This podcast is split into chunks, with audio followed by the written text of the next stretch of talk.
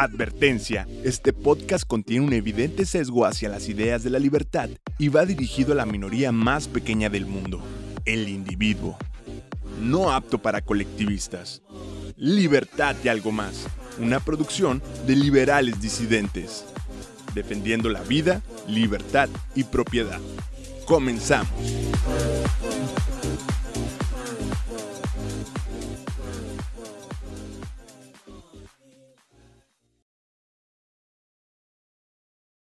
¿Qué tal amigos? Bienvenidos a un nuevo episodio de Libertad y algo más por liberales disidentes. Mi nombre es Marcio y en esta ocasión vamos a hablar sobre Vox y otros populismos de derecha que están dominando en Europa del Este. Actualmente en Latinoamérica están surgiendo líderes con ideas de dichos personajes. Por lo tanto, es importante comentar cómo esto puede afectar nuestras democracias y, claro, también nuestras libertades. Para ello, tuvimos la fortuna de contar con la presencia de Juan Pina, quien es secretario de Relaciones Exteriores del Partido Libertario de España.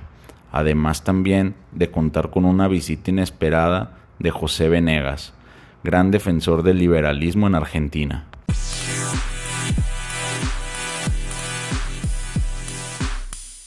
Días, buenas tardes, buenas noches a todos, dependiendo de dónde se encuentren. Eh, nosotros somos liberales disidentes, somos una red de ciudadanos, personas, ciudadanos de a pie, que nos dedicamos a difundir las ideas de la libertad, ya sea con eventos de este tipo, eventos incluso también difundimos eventos e ideas de otras asociaciones parecidas a las de nosotros somos gente de toda Latinoamérica, de la mayoría de todos los países, incluso hasta una que otra gente de España. Por lo general, pues es pura habla, obviamente. Ojalá pronto podamos contar con gente de otros países. Y nuestro objetivo más que nada es difundir el liberalismo, ideas de la libertad, ya que, bueno, últimamente ya hemos visto que el principio de este siglo ha atentado mucho contra lo que es la libertad y vemos gobiernos más grandes, gobiernos que siguen creciendo y gente que sigue pensando que darle más armas al, al gobierno es la solución. Entonces, nos encargamos de difundir esto. Eh, bueno, como ya les había comentado Majo, el Space va a ser, eh, nuestro invitado Juan Pina va a dar su, su plática, va a dar su, su conferencia y preguntas y respuestas al final. Hasta el final, por favor, si pueden no enviar solicitudes mientras, mientras nuestro invitado esté hablando, eh, nos sería de mucha ayuda, ya que pues, no les vamos a dar la palabra en ese momento, sino hasta que él termine la plática, ya que sea la, la sección de preguntas y respuestas. Eh, las preguntas y respuestas, por favor, mm, que sean lo más concisas posibles, lo más directas posibles y sin insultos y sin pues palabras antisonantes, por favor. Gracias, Marcio. Seguimos aquí teniendo problemita para, para que se pueda abrir el micrófono de Juan. En uno eh, comenzamos.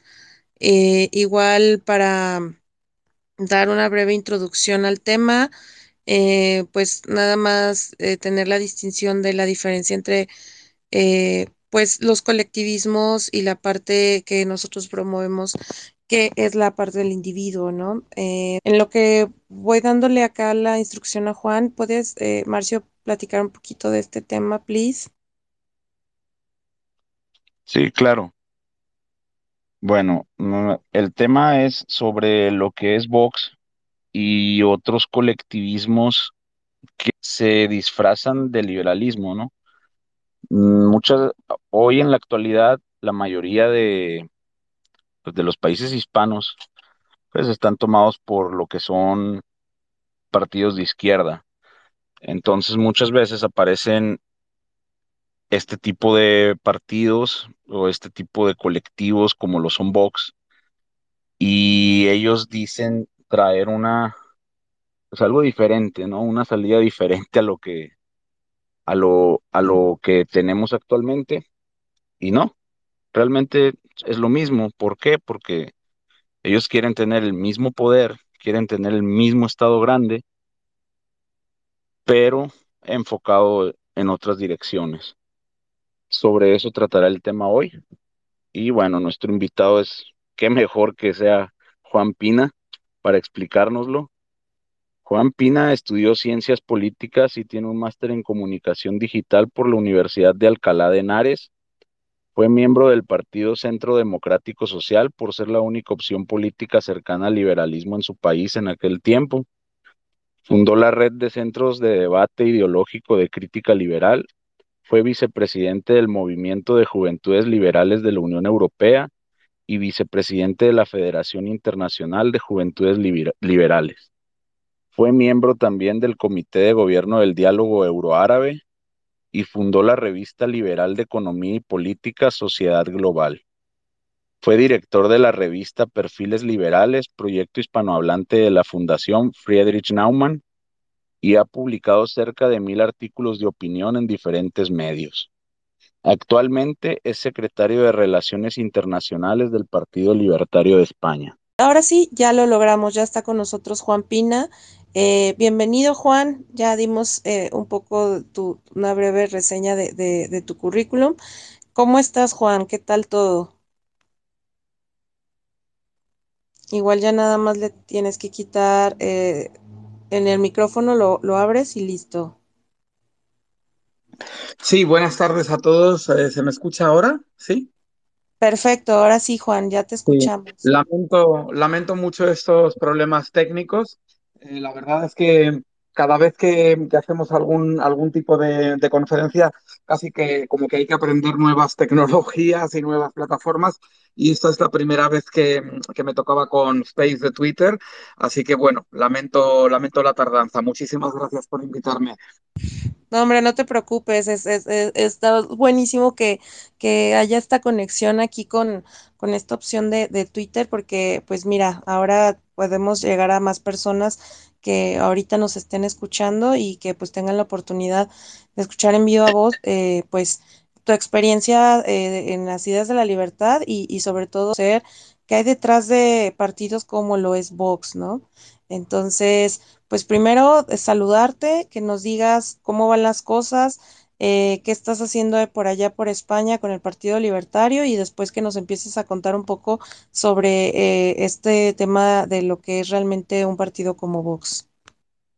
Bueno, eh, aquí estamos siempre muy, muy ocupados porque estamos en una doble, inmersos en una doble batalla, yo diría que más que cultural, ideológica y, bueno, política en el sentido más amplio del, término. Por un lado, con, pues, con un gobierno eh, de izquierda barra extrema izquierda, donde hay cinco ministros comunistas, eh, verdaderamente es un caso único en, en, en, Europa en estos momentos y al mismo tiempo pues con en un país donde la tercera fuerza política con 52 escaños de, la Cámara Baja, de la principal Cámara del Parlamento Español, pues están, yo diría que en un espacio intermedio entre el conservadurismo convencional y lo que ha sido en, España y en Europa la extrema derecha.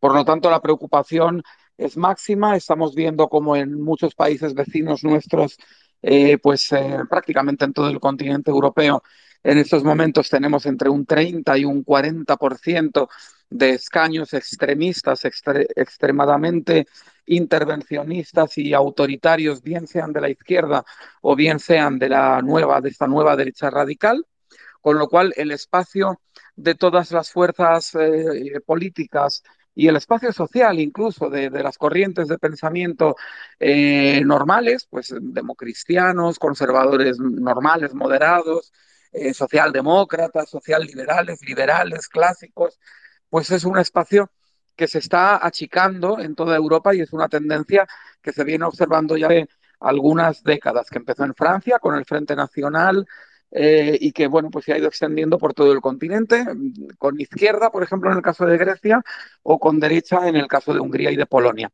Y aquí en España, pues estamos eh, preocupados, francamente, porque, bueno, pues vemos cómo, cómo eh, las, las, libertades que tanto costó seguir eh, hasta la transición política en los años 70 y 80, están verdaderamente en una situación de, de riesgo porque eh, pensamos que podemos caminar hacia situaciones similares a las que vemos en algunos países del este de Europa.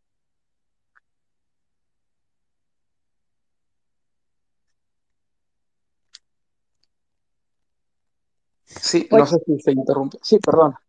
No, no te preocupes, Juan, que acá no podía abrir un micrófono. Oye, Ah, Juan, y entonces, eh, por ejemplo, ahorita, actualmente en España, el gobierno que tienen es de izquierda, entonces, o sea, eh, eh, es- lo que, lo está gobernando ahorita es por allá es la izquierda. Sí, lo que hay es una, un gobierno de coalición por primera vez en, en nuestra historia después de la dictadura franquista, porque siempre habían sido gobiernos de un único partido, bien fuera el Partido Socialista Obrero Español, que es un partido, bueno, socialdemócrata, teóricamente es un partido de izquierda moderada, similar a los que hay en otros países europeos. Eh, lo cierto es que se ha radicalizado en algunas de sus posiciones más intervencionistas en economía en los últimos tiempos. Eh, pero eh, no solo eso, sino que además está en coalición por primera vez eh, con, con, un partido de extrema izquierda que se llama Podemos, eh, que es a su vez una coalición de partidos muy diversos y entre ellos el Partido Comunista de España dentro de una plataforma denominada Izquierda Unida.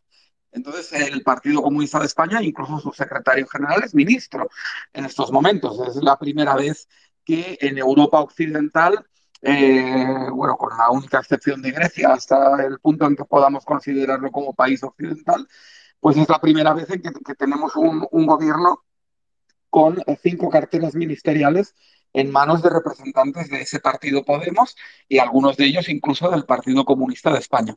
Y siempre habíamos tenido gobiernos monocolores de un único partido, bien fuera el Partido Socialista, bien fuera el Partido que es un partido, bueno, democristiano, de centro derecha, moderado también, eh, pero del cual ha surgido hace unos cuantos años esta eh, que se llama Vox y que va muchas posiciones eh, convencionales, no ya del Partido Popular, sino de todos los partidos de centro derecha eh, normales de nuestro entorno europeo. Y, esto porque eh, dices que va más allá de, lo común, o sea, eh, Vox se puede considerar una extrema derecha, como llegando, porque luego nos dicen que, que exageramos llam, al llamarlo fascista, pero al parecer lo que tenemos de información de este partido es de que realmente tienen políticas muy de extrema derecha. ¿Tú qué opinas al respecto? A ver, es, es difícil, eh, es difícil en política en general, es difícil utilizar los términos y, y, las palabras, porque bueno, las palabras las carga el diablo, ¿no? Entonces, muchas veces cuando se utiliza una determinada etiqueta ideológica en política, pues dependiendo de la audiencia que tengas y, eh, y de muchos factores, pues te van, a, te van a poder decir lo que me comentas, que estamos exagerando, etcétera, o, o, o, o, diferentes personas van a interpretar esas etiquetas de maneras distintas. Eh, en el caso concreto de Vox, yo creo que desde, un, desde una posición objetiva o bueno, tendente a la objetividad y, bastante neutral, lo que, lo que creo que podríamos decir es que se trata de una formación política eh, que está más allá, más hacia la derecha, en ese dial de izquierda a derecha que, que, todavía utiliza la gente, que todavía en el imaginario colectivo pues tenemos como muy, eh, como muy eh, ¿no? De que va de la extrema izquierda a la extrema derecha, pasando por la izquierda moderada, el centro y la derecha moderada. Pues dentro de ese dial, con el cual yo no coincido, yo eh, creo que las ideologías políticas y las etiquetas políticas se pueden plasmar mucho mejor en un plano, como por ejemplo es el mapa de Nolan, que en un dial, en una línea, ¿no? Eh, porque el asunto es mucho más complejo de lo que a simple vista eh, parece. Bueno, si tenemos que utilizar esa línea de extrema izquierda, extrema derecha, yo no diría que Vox esté en el 10, ¿no? en, el, en, el, en el extremo de, de, la línea, pero estaría muy cerca, estaría tal vez, no sé, en el 9. Es decir, no está en las posiciones normales de los partidos conservadores o demócrata cristianos que abundan en, en, Europa y en otras regiones del mundo y que, bueno, pues que podrían ser la, la derecha normal que todos habíamos conocido. España y en Europa intentan presentarse como conservadores. Pero para mí, conservadora fue Margaret Thatcher, conservador fue Ronald Reagan, conservador fue Churchill, que luchó contra el fascismo desde, desde, Gran Bretaña. Y cuando les oigo decir que son conservadores, porque ya no dicen que son liberales, ¿eh? esto ya hace tiempo que ya, que ya no dicen, es obvio que no lo son.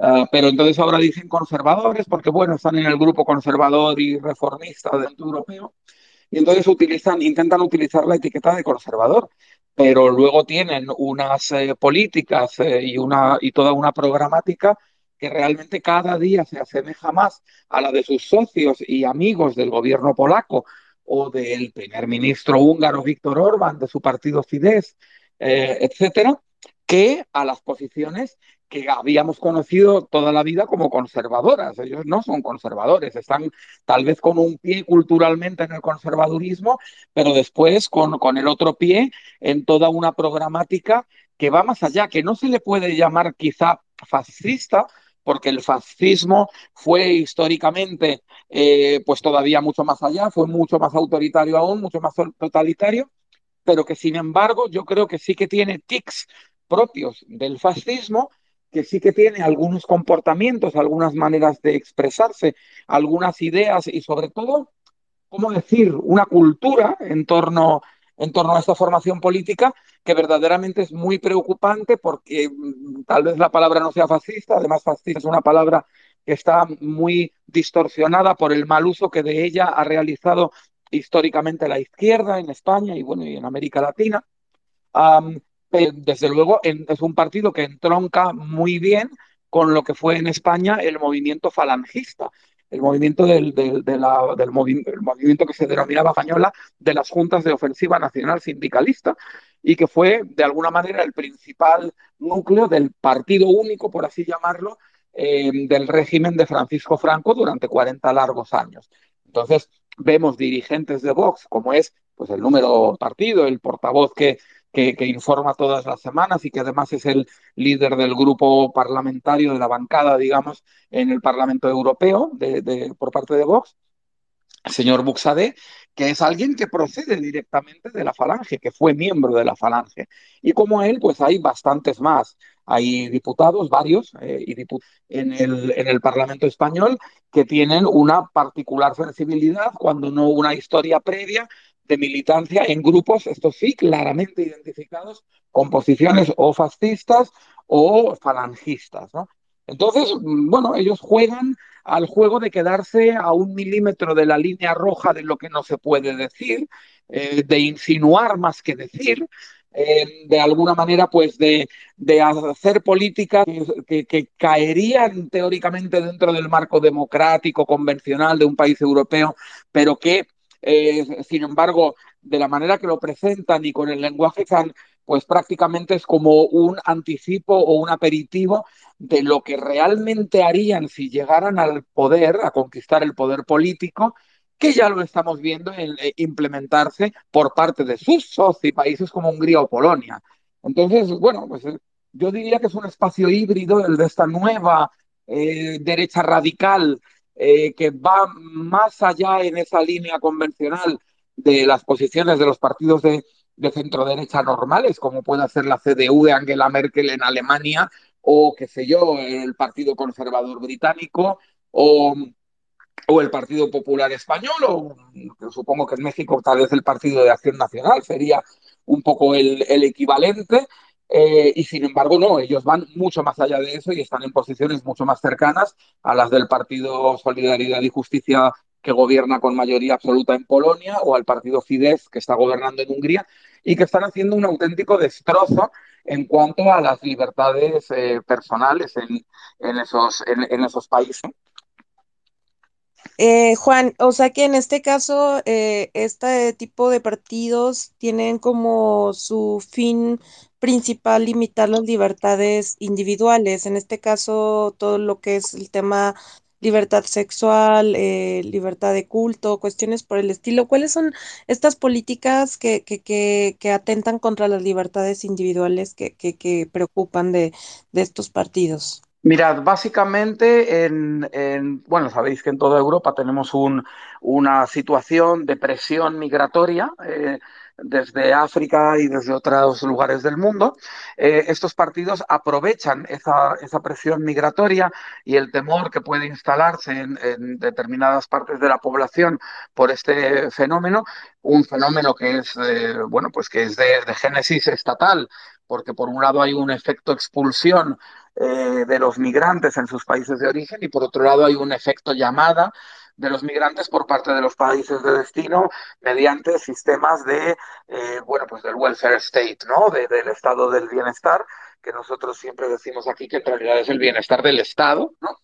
Y que, que eso, bueno, pues eh, es verdad que causa una serie de problemáticas porque son unos flujos muy acelerados y muchas veces manipulados por mafias de tráfico de personas, etcétera. Pero claro, ellos aprovechan este problema para generar xenofobia, es decir, para generar eh, pues unas posiciones sociales de, odio, de temor eh, a, las personas que, que, vienen simplemente pues por el, por el color de su piel o porque tienen creencias eh, diferentes, etcétera. Y lo están haciendo de una manera verdaderamente demagógica, populista muchas veces tremendamente hiriente, eh, de una manera odiosa. Por ejemplo, en la campaña electoral, en las elecciones al Parlamento de la Región de Madrid, a la Asamblea de Madrid, el pasado mes de mayo, pues este partido Vox eh, empapeló toda la capital de España con unos, unos carteles publicitarios en los que se veía a una abuelita muy blanquita eh, y a un inmigrante joven con cara de bruto y muy moreno y decía, la abuelita pues cobra 400 euros de pensión y el inmigrante cuesta 4.000 eh, euros de, coste de mantenerlo eh, una vez que ha llegado ilegalmente eh, al, país. Bueno, eso es una barbaridad porque en esa misma región de Madrid, en aquel momento cuando esta campaña estaba en marcha, resulta que había 60, 60 eh, jóvenes inmigrantes en esa situación de una población de 5 millones. 60. Entonces, el, el, nivel de populismo y de demagogia, de tergiversación, de distorsión de la realidad para generar un relato extraordinariamente colectivista y que al final lo que requiere es una acción coercitiva por parte del Estado, bueno, es puro estatismo, ¿no?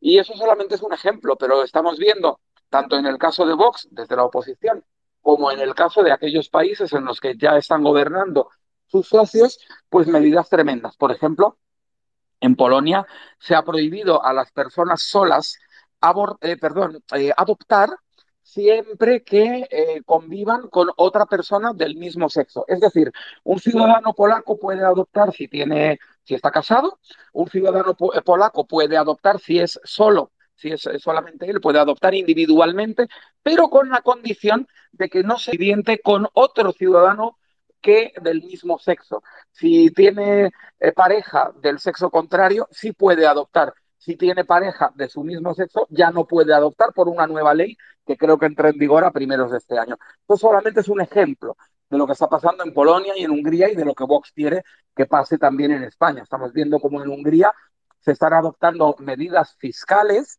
para tratar de eh, reconducir a las mujeres a, a retornar a los roles tales pues de quedarse en sus casas, de no tener una vida profesional o política eh, propia y de dedicarse básicamente al cuidado de los hijos y a tener cuantos más hijos se pueda.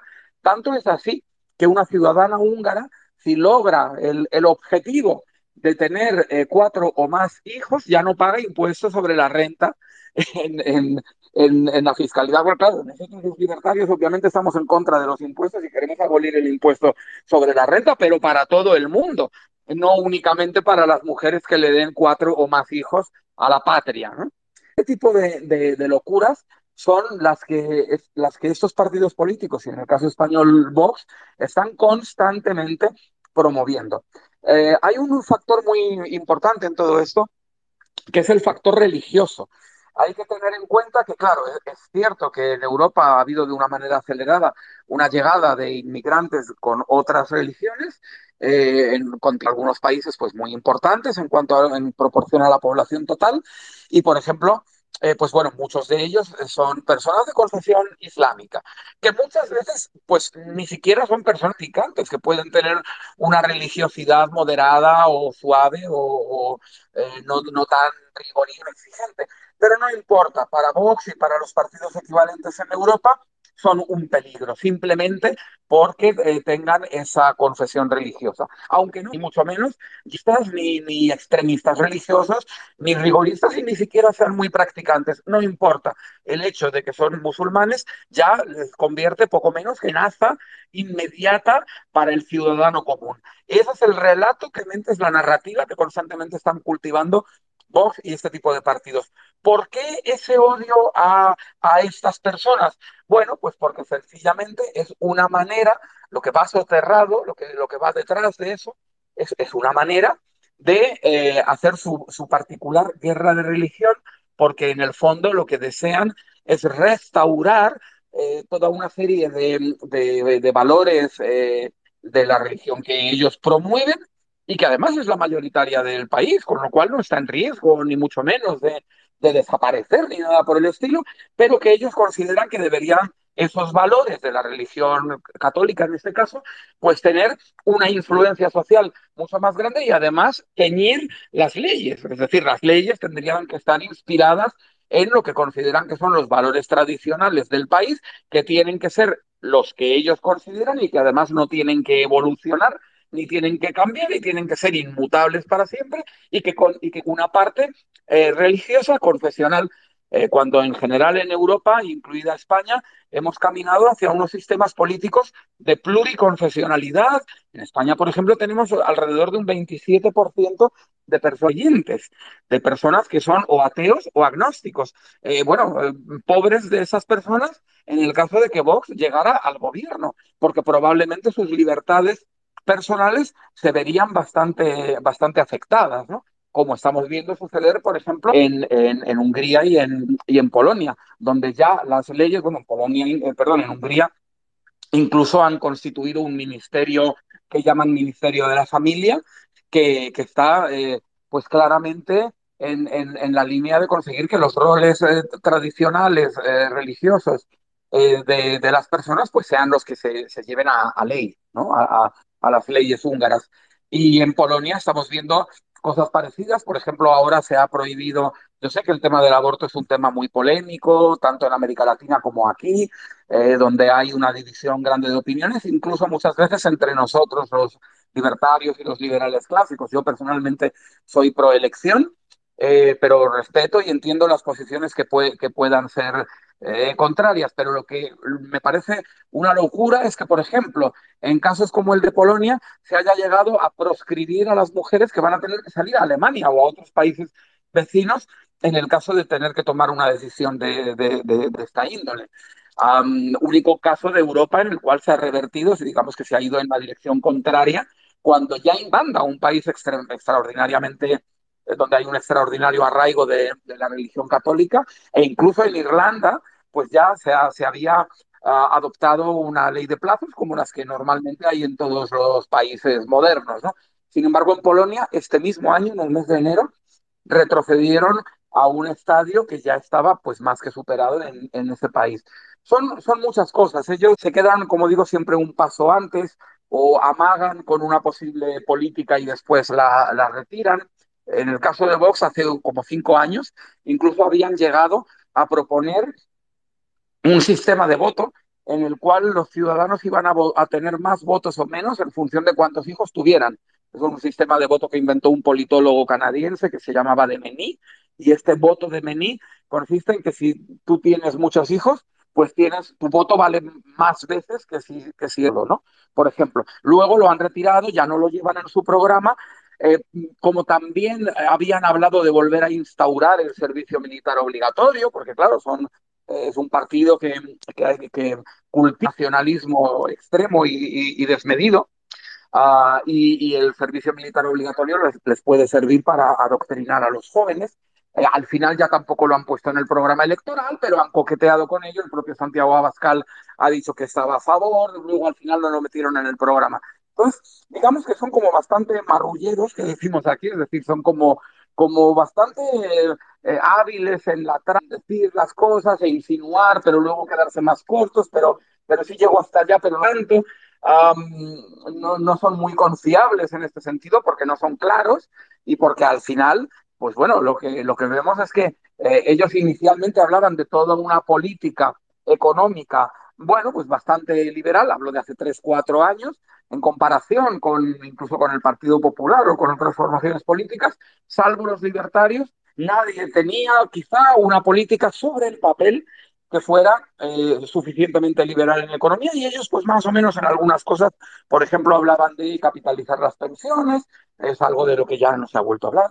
Ellos hablaban, por ejemplo, de una reforma fiscal para reducir drásticamente los impuestos y de darle mayor portar peso a las decisiones empresariales. Bueno, últimamente lo, lo único que han hecho eh, ya desde hace más de un año es constituir un nuevo sindicato ¿Por qué sucede todo esto? Pues porque están siguiendo la misma hoja de ruta que tuvo en su día el Frente Nacional francés. Primeramente, consiguen crecer entre, llamémosle, la burguesía urbana de las grandes ciudades, entre sectores pues más o menos liberales o que quieren quieren medidas eh, favorables al comer, libre mercado, pero en el momento que ya tienen algo de representación, presencia parlamentaria, etcétera, ya como que se les olvida ese segmento de la población, ya no les interesa tanto, porque para dar el, para adelantar al partido convencional de centro derecha necesitan eh, robarle voto directo a la izquierda. Y entonces pues montan sindicatos y hacen una política como muy populista para tratar de competir con la izquierda en ser igual de izquierdistas o más en lo económico. Y entonces es cuando empiezan a hablar de aranceles, empiezan a hablar de proteccionismo, de acabar con el libre comercio, de que haya barreras comerciales para la entrada de productos, por ejemplo, agrícolas, diciendo que de esta manera defienden a nuestros agricultores y cosas por el estilo, aparte de crear su propio sindicato, que es algo inaudito. No hay ningún partido liberal ni libertario en ningún lugar del mundo que tenga su propio sindicato asociado. Eso es prácticamente una aberración, es un anatema. No ocurre en ningún sitio. Bueno, pues aquí está ocurriendo y es Vox que ha montado su propio sindicato que se llama Solidaridad. ¿Por qué? Pues porque no son liberales ni libertarios, sino que son como mínimo ultraconservadores y ese tipo de acciones, ese tipo de políticas proteccionistas y de políticas sindicalistas, lo que parecen dar a entender y lo que parece que pudiera hacer es el germen, el embrión de un movimiento más parecido a la Falange, que sí tenía su sindicato propio, o al partido fascista de Mussolini, que sí tenía su sindicato propio, también el Partido Nacional Socialista lo tuvo, ningún partido liberal ni conservador ha tenido sindicatos. En cambio, los partidos de esa extrema derecha de los años 20-30 del siglo pasado, que parece que estos señores quieren resucitar, eh, pues sí que han tenido una, una fuerte componente obrerista que ha cursado con la constitución de sindicatos propios vinculados a sus partidos. Wow, pues sí es una gran eh, referencia o un background de tener como esta eh, antecedente de, lo que están haciendo eh, este partido Vox con, con las libertades. Y, y me, me, gustaría saber, Juan, em, a tu parecer, ¿cuál es la intención de este partido? Porque vemos que se está expandiendo en más países de Latinoamérica, como vinieron acá a México.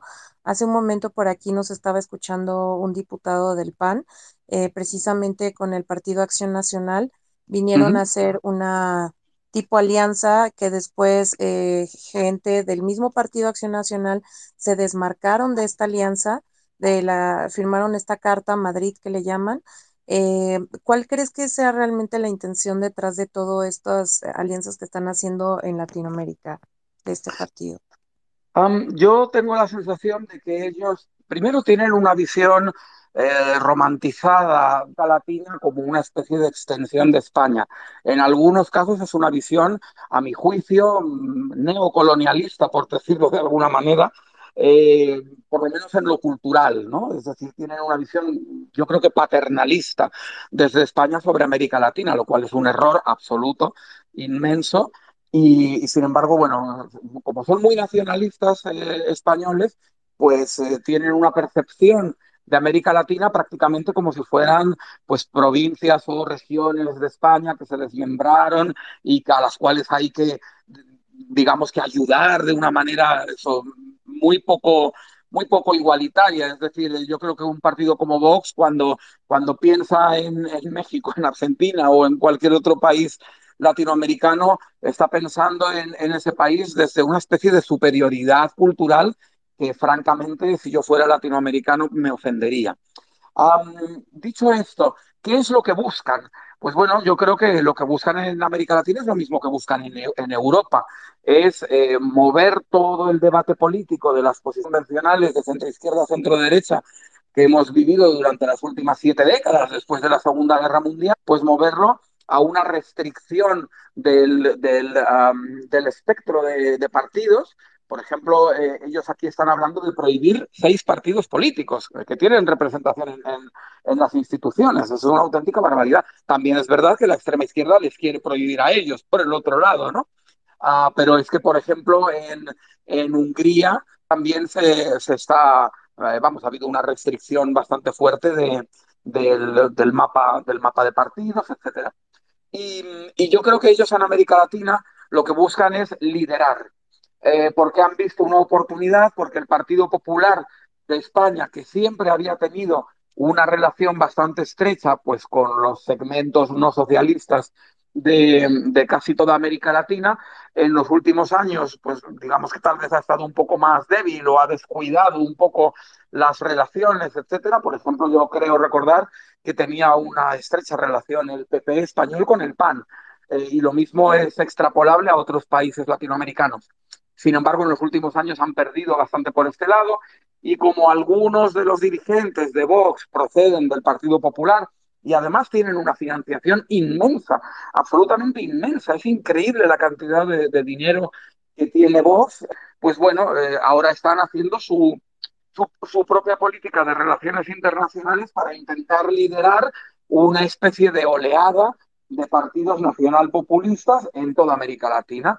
Eh, digamos que eso puede ser también el papel que se le ha dado al partido español, un poco pues por la conexión, por el idioma y por la eh, similitud cultural con América Latina, mientras que en otros países europeos pues están más concentrados en el interior de sus fronteras o en los, o en los países vecinos. Y yo creo que hay una muy buena noticia de este pasado domingo, que ha sido, eh, bueno, las elecciones de Alemania en las cuales el Partido Liberal, que es un partido, bueno, a mi juicio demasiado socialdemócrata en lo económico, pero sí muy bueno en cuanto a su defensa de las libertades civiles y de los derechos humanos y, y, y, bueno, un poco de lo que sería el libertarismo cultural o el liberalismo cultural, pues ha obtenido un gran resultado, con lo cual muy probablemente el líder de ellos, eh, eh, Christian Lindner, probablemente vaya a ser el, próximo ministro de, de Finanzas de, Alemania y de alguna manera esto ha contenido mucho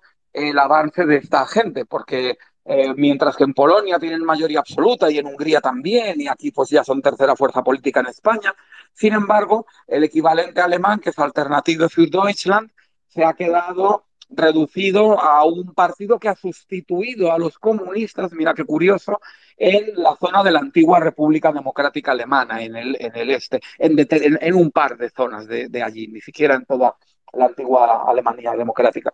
Con lo cual, eh, bueno, pues yo creo que Alemania al final tiene una fuerza, un peso en la Unión Europea importantísimo y el tener una influencia grande de los liberales en el nuevo gobierno, sea cual sea la composición, la coalición que finalmente se constituya, va a ser positivo porque eh, yo os digo una cosa, es decir, los socialdemócratas alemanes podrán podrán ser eh, mejores o peores, pero los liberales en estos temas de derechos y libertades individuales son muchísimo más duros que los socialdemócratas. Es decir, siempre parece como que la izquierda es la que defiende los derechos civiles. No es verdad. En Alemania son los liberales los, más beligerantes en materia de derechos humanos y civiles. Y si tienen un gran peso en el próximo alemán, ya sea con los democristianos o con los socialdemócratas, esa influencia liberal se va a dejar sentir y va a ser positiva para contener este, este movimiento tan peligroso en gran parte de Europa, porque al final Alemania manda mucho en Europa. Claro, lo toman como referente, ¿no? Sí, y muchos estamos preocupados porque no, eh, luego es complicado entender esta complejidad de, de los partidos que existen en distintos países y, y no entendíamos si realmente en Alemania lo que había ganado había sido una izquierda, ¿no? Eh, es un alivio escuchar que, que es más liberal que izquierda, eh, entonces, pues bueno, por ahí buenas noticias, ¿no? Eh, Bueno, es, es que no, no, no es exactamente así. Es decir, sí ha habido un avance de los socialdemócratas que han superado en dos puntos, muy poquito, eh, pero que se colocan como la primera fuerza política.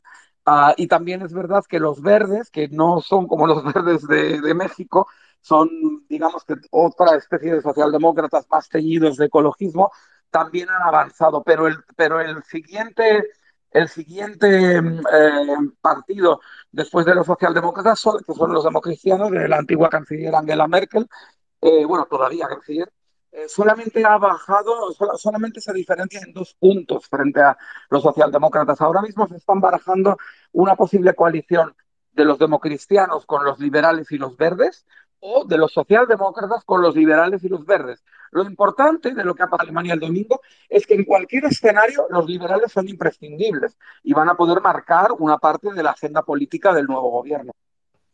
Totalmente, Juan. Oye, ¿y en España? ¿Cuál es, eh, cuál es el avance de la libertad por allá? ¿Cómo van ustedes con el Partido Libertario? ¿Qué, eh, cómo, ven ustedes a, los españoles en torno al libertarismo? Eh, digo, porque también falta tener la referencia de, de, de ustedes para ver si este, la gente voltea a ver como opción al libertarismo. ¿Ustedes cómo van con el Partido Libertario por allá? Bueno, el Partido Libertario ya es un partido veterano, eh, constituido en el año 2009. Estamos ya, pues, eh, hemos superado nuestra primera década de existencia. Eh, tratamos de presentarnos a todas las elecciones eh, posibles para que sirvan como un altavoz para nuestras ideas. Y yo siempre digo que lo único que nos falta para poder llegar a tener presencia en las instituciones son únicamente tres cosas, que son dinero, dinero y dinero.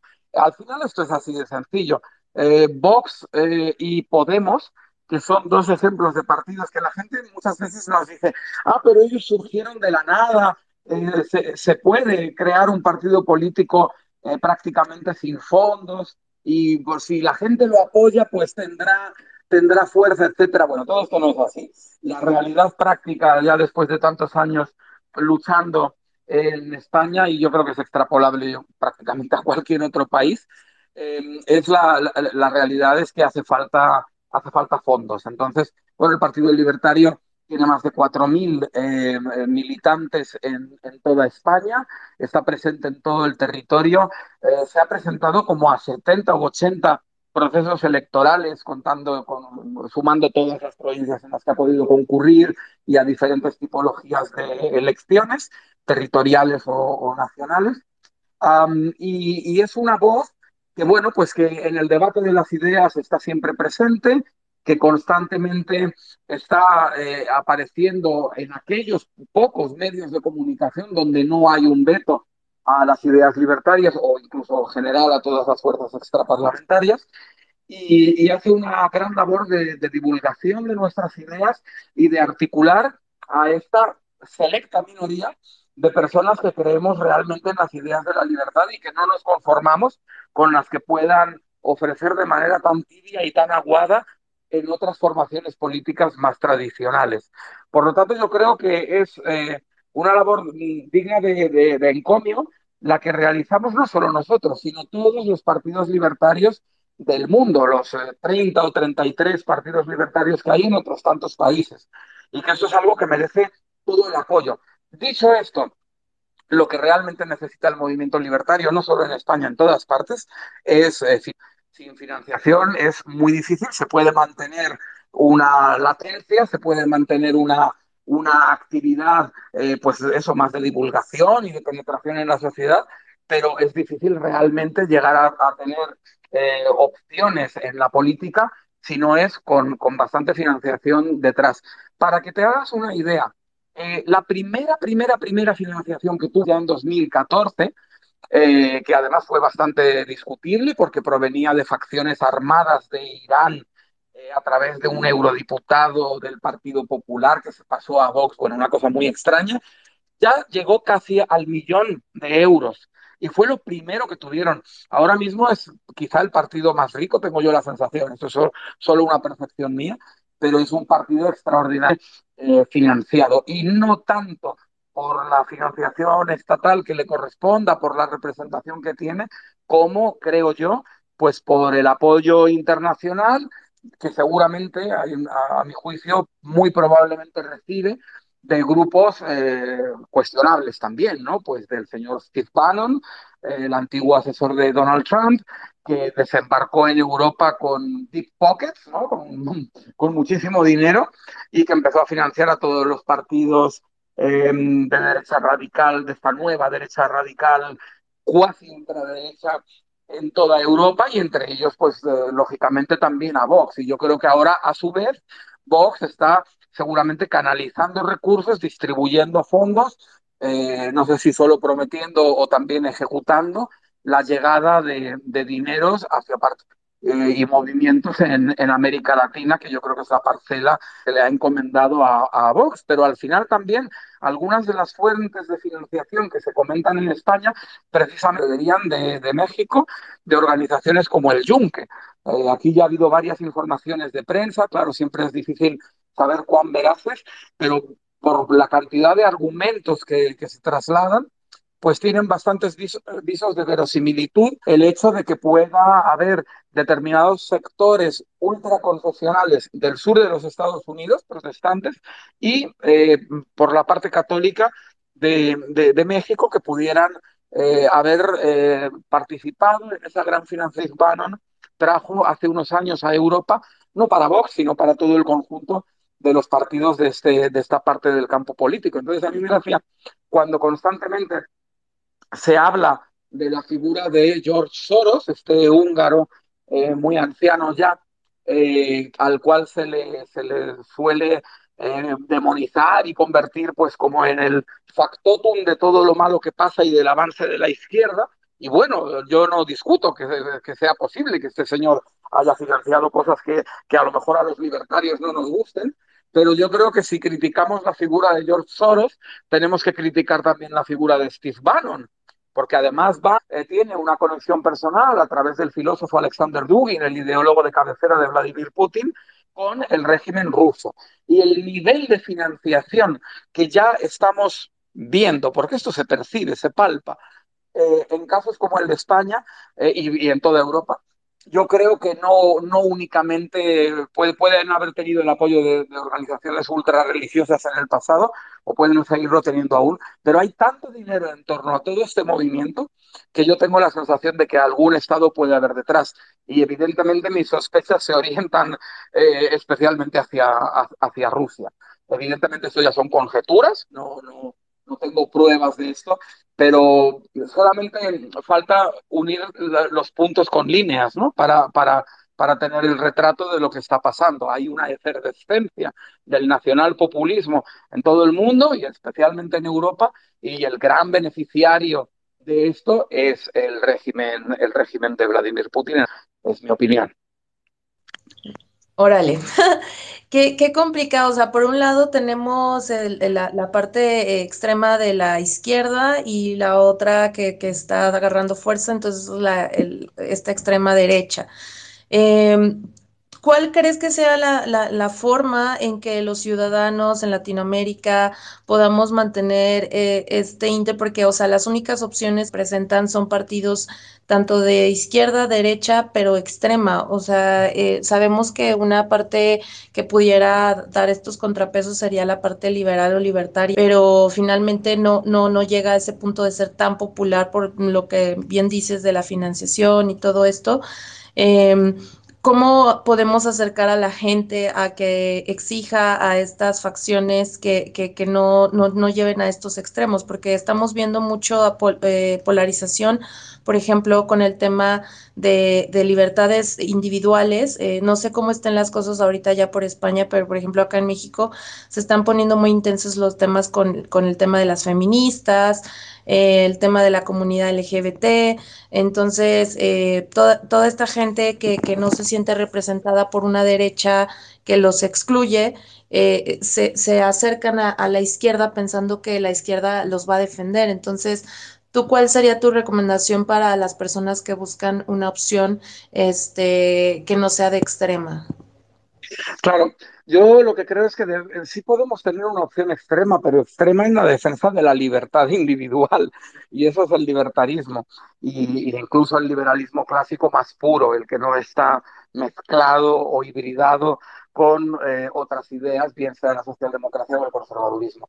Lo que sucede en América Latina, a mi juicio, es que la polarización ideológica que tenemos también en Europa y en otras regiones del mundo se intensifica todavía más porque hay un factor que son los sistemas político-electorales latinoamericanos que son muy presidencialistas, con lo cual digamos que el pluralismo político de los sistemas parlamentaristas en los cuales hay una pluralidad de opciones eh, tal vez más grande y con más influencia sobre el poder ejecutivo, en algunos países latinoamericanos no están así, porque al final cuenta muchísimo quién sea el presidente y el poder ejecutivo que imponga. Y el Parlamento, aunque tenga varios partidos, pues no es tan, tan, tan influyente.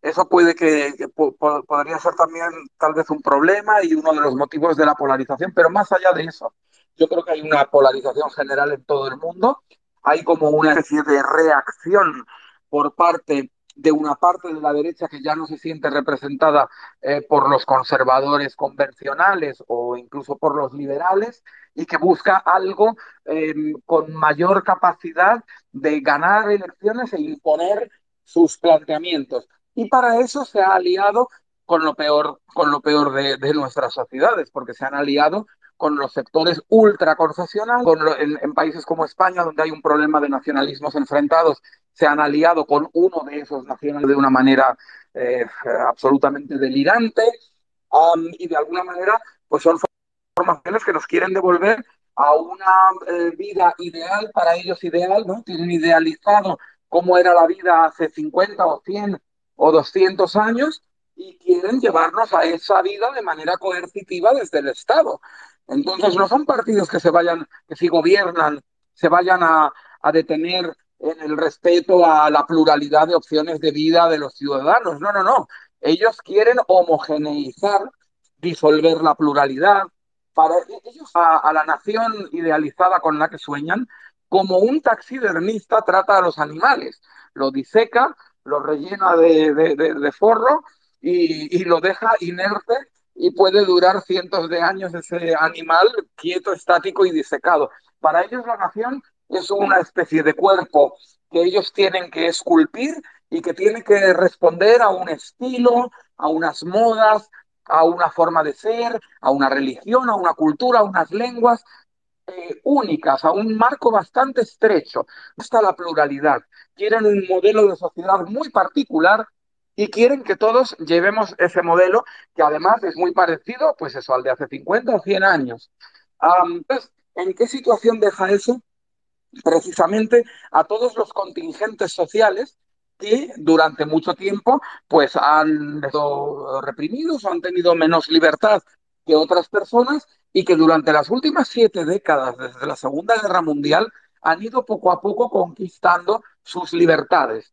Todos esos colectivos eh, con independencia de que cada integrante se sintiera de izquierdas, de derechas o de centro, lo que han hecho ha sido siempre reivindicar y exigir libertades individuales. Lo que hemos visto en estas siete décadas es un triunfo, curiosamente, del libertarismo, sin haber tenido poder político, sin embargo, ha ido consiguiendo eh, que, las libertades individuales hayan progresado. Hay que tener en cuenta que en todas estas décadas se ha terminado con los últimos resquicios de racismo, por ejemplo, en los Estados Unidos de América o en Sudáfrica.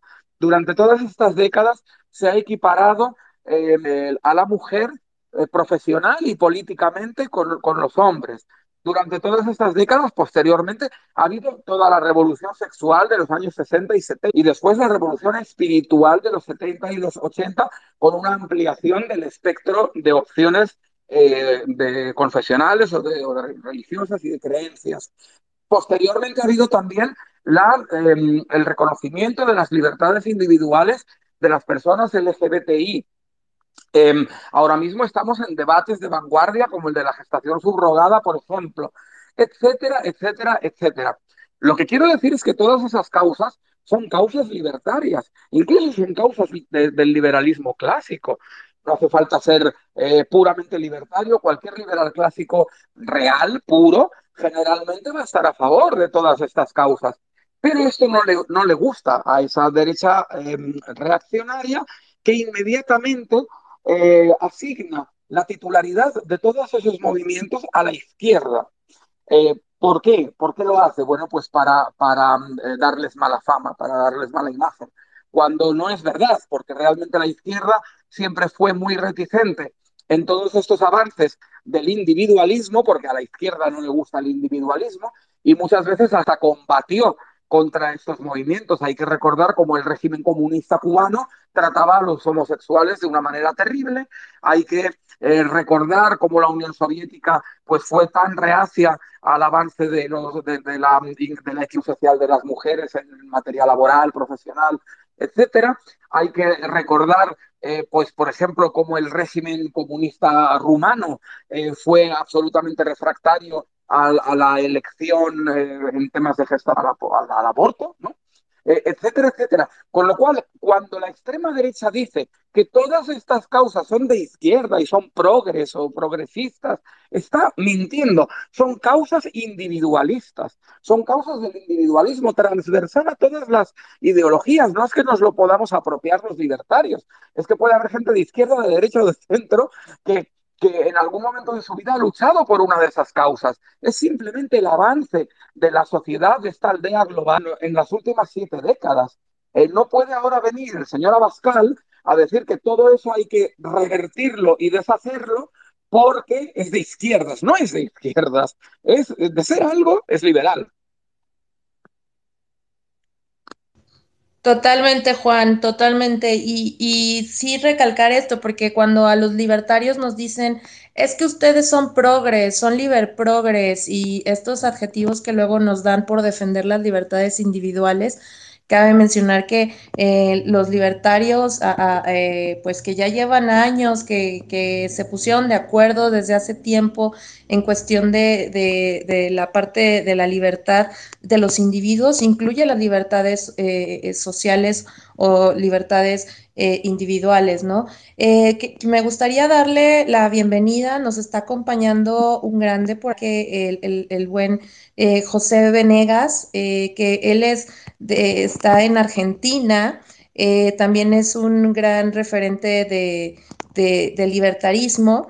Eh, pues e, esto se me hace una, un ejercicio muy interesante porque entre libertarios eh, apoyarnos, eso me parece algo buenísimo. También la vez pasada que tuvimos a Gloria Álvarez nos acompañó Antonella Martí y ahora Juan, te, este, acá te anda apoyando también José Venegas, entonces por ahí le mandamos el, la solicitud de, de, de hablante para, para ver si quiere saludar y también que nos dé su perspectiva de cómo están las cosas en Argentina, ¿no? Porque esto no son casos aislados, eh, finalmente lo que estamos viendo en Latinoamérica, lo que estamos viendo que está pasando en nuestros diferentes países, pues no, no, no es casualidad.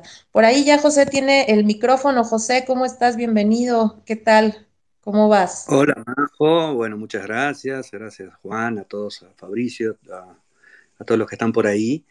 Eh, no tengo mucho, como te decía, no tengo mucho que agregar a nada que diga Juan Pina, en realidad, este, porque lo dice todo.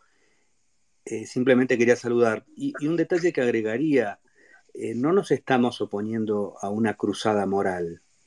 Cuando aparece esta derecha, que no es conservadora precisamente, sino que está tratando de cambiar a la sociedad, según la sociedad ya cambió, eh, lo que está tratando de hacer es detener eso que provoca un liberalismo cultural, un liberalismo en la cultura, una, que no son cosas diferentes, ¿no? ¿Dónde hay economía de mercado? En una sociedad libre. ¿Dónde hay una cultura libre? En una sociedad libre. ¿Dónde hay libertad de esto, de lo otro, de más allá, que simplemente las individualizamos porque se, digamos, ejercen en distintas actividades? Pero eso es lo que ocurre en una sociedad libre. Y en esa sociedad libre, con una cultura libre, se empiezan a, abrir por etapas sótanos que están llenos de cadáveres. El sótano de la opresión de la esclavitud tal vez fue el primero, el sótano del trato a la mujer, el sótano del maltrato a los niños, el sótano de lo que se hace con los individuos LGBT. Eh, y después de que ocurre esto, se abren los sótanos del abuso de los niños, que ocurre en las iglesias, que ocurre en las familias, ¿no? Eh, sobre todo, y esto es un fenómeno de los últimos años, siempre sostuve que no es casual que la aparición de esta derecha religiosa, que quiere taparlo con un control de la religión a la sociedad y a la información, aparece justo cuando nos enteramos que la Iglesia Central, las sectas como el Opus Dei, los Legionarios de Cristo y todas estas, están llenos de casos de abusos de niños y no sueltos, de sus jerarcas, y que esos casos han sido tapados. Entonces la reacción de la reacción moralista que estamos viendo no es para salvar tu alma ni para salvarla, de... es para blindarse. O sea, hay que tomar de manera brutal y anacrónica el poder, hay que, de la manera más anacrónica posible en esta sociedad del siglo XXI con iPhone, hablar del control religioso, porque es la, la única manera que encuentran de que del otro tema no se siga hablando. Hay que hablar de la corrupción en la sociedad para no ver la corrupción propia. Hay que hablar de que se ataca a la familia para no ver lo que está pasando en familias que tapan estas cosas.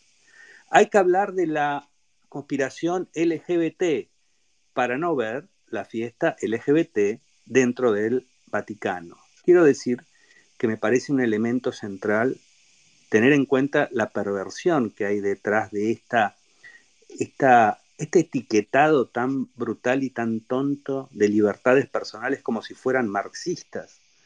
No hay libertades que son marxistas, que esto es lo que se está sosteniendo. No hay una conspiración mundial para que se abran los sótanos. Se abren los sótanos porque es la consecuencia natural de que exista una sociedad libre. Y seguro que todavía nos quedan sótanos por abrir a la sociedad. Este, y, que, esto va a seguir ocurriendo porque el liberalismo es un proceso largo e inacabado y hay que ver quienes quieren seguirlo adelante, porque no tienen miedo que se abran todos los sótanos, y quienes están cuidando otra cosa. Sin eso, gracias, los saludo a todos. Muchas gracias, José. No sé si quiera, quiera saludarlo, Juan. Por supuesto que sí, es un privilegio tener a José en, en línea y me gustaría, bueno, estoy completamente de acuerdo con, lo que ha dicho.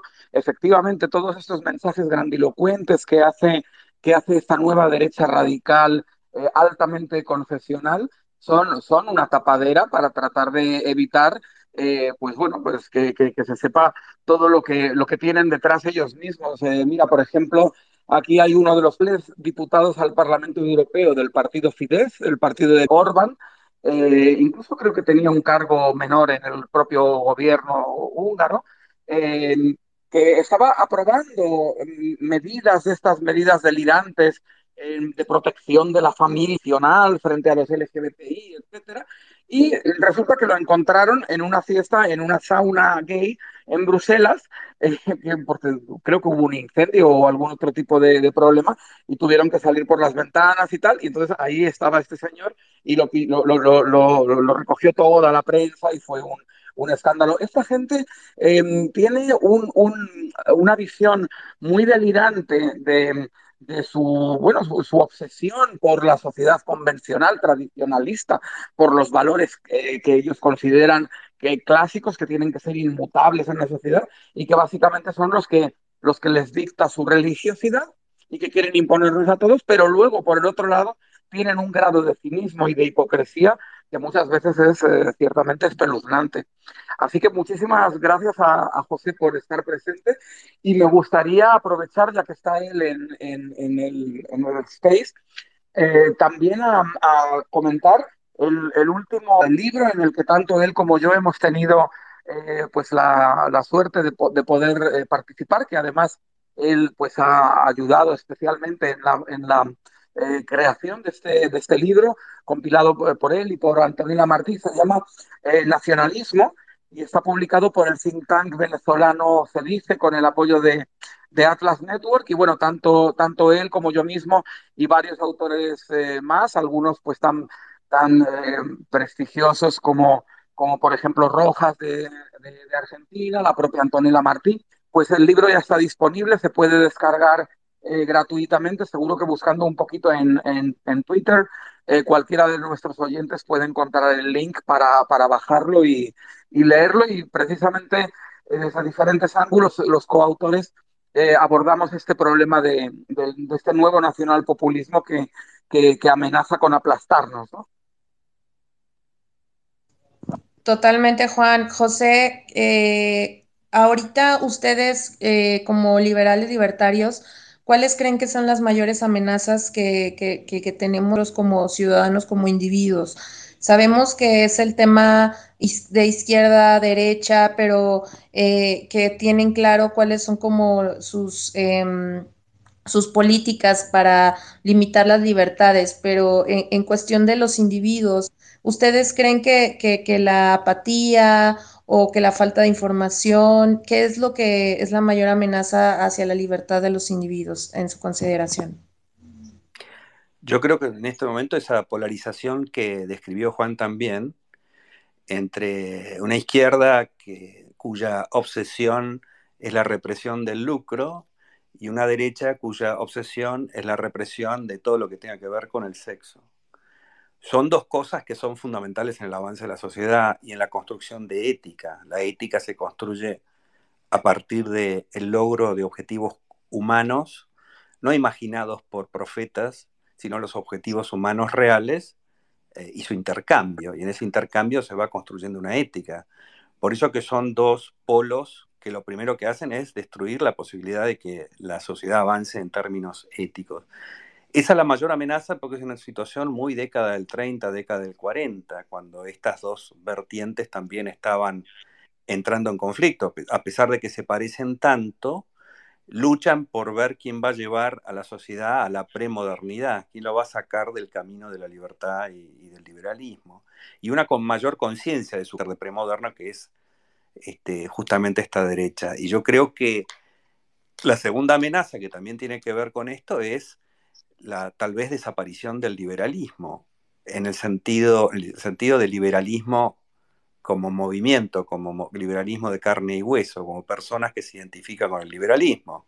Si bien hay un núcleo que se mantiene en la senda, digamos, eh, hay, otro, hay otro que es mucho más grande que de manera abierta o hipócrita apoya este movimiento, como si se hubiera creído el cuento realmente de que hay unas libertades que podrían llegar a atentar contra la libertad. Entonces, la desnaturalización del, del, libro, yo denuncio en mi libro que se llama Lo Impensable, que tiene cuatro años y ahora debería escribir una segunda parte que se llame Lo, lo Indudable, eh, tiene, que ver con, tiene que ver con eso, ¿no? Es un elefante grande. Miren, en una familia, en un grupo, en una sociedad, cuando hay un elefante y no se habla de él, eso es lo más importante. Eso es lo que pone en peligro al grupo, la familia, la sociedad. El liberalismo tiene una docena de elefantes que tienen que ver con esta desnaturalización y los que hablamos somos 10. No, no, no somos los únicos, ¿no? Pero los que, los que hablamos así, en, de, de, que hemos sido considerados en algún momento parte de ese movimiento, somos muy pocos. Los demás lo ven también, pero de alguna manera no lo hablan. Ese elefante es el mayor peligro. ¿Cómo es el mayor peligro? Cualquier grupo, en una familia, en, un, en, en, una, una sociedad, en un club, ese, ese tema del que no se puede hablar es el mayor peligro. Pero, sin embargo, no dejo de ver que el liberalismo no somos los liberales. El liberalismo es algo muy grande, también tiene que ver con algo que dijo Juan, libertades que el liberalismo no ha defendido porque está como capturada por un cinturón de castidad de, sectas religiosas, la han defendido otros grupos. En ese sentido muchas veces se dice, no, la izquierda nos roba banderas. No, no, es un poco más vergonzoso lo que pasa. La izquierda habla, en términos de su pensamiento igualitarista, de cosas de las cuales el liberalismo tendría que haber hablado en primer lugar y no habló. Y a veces pienso si la izquierda no es una patología que le ha nacido al liberalismo, por esos elefantes que no quieren ver. Y los peligros están en otras cosas de las que no se hablan. Por ejemplo, para mí es central en la superación de este momento del avance de la, de la libertad de las personas, en ese proceso que no tiene que ver con los liberales, sino con el liberalismo como proceso histórico, es el tema de la libertad de las drogas. La cuestión de la libertad frente a las drogas no es solamente el tema drogas, es la discusión del paternalismo estatal. Y, no podemos discutir el paternalismo estatal si aceptamos eso. Las minorías sexuales. Yo no creía cuando apareció el matrimonio gay que eso fuera un tema central, hasta que me di cuenta de la reacción.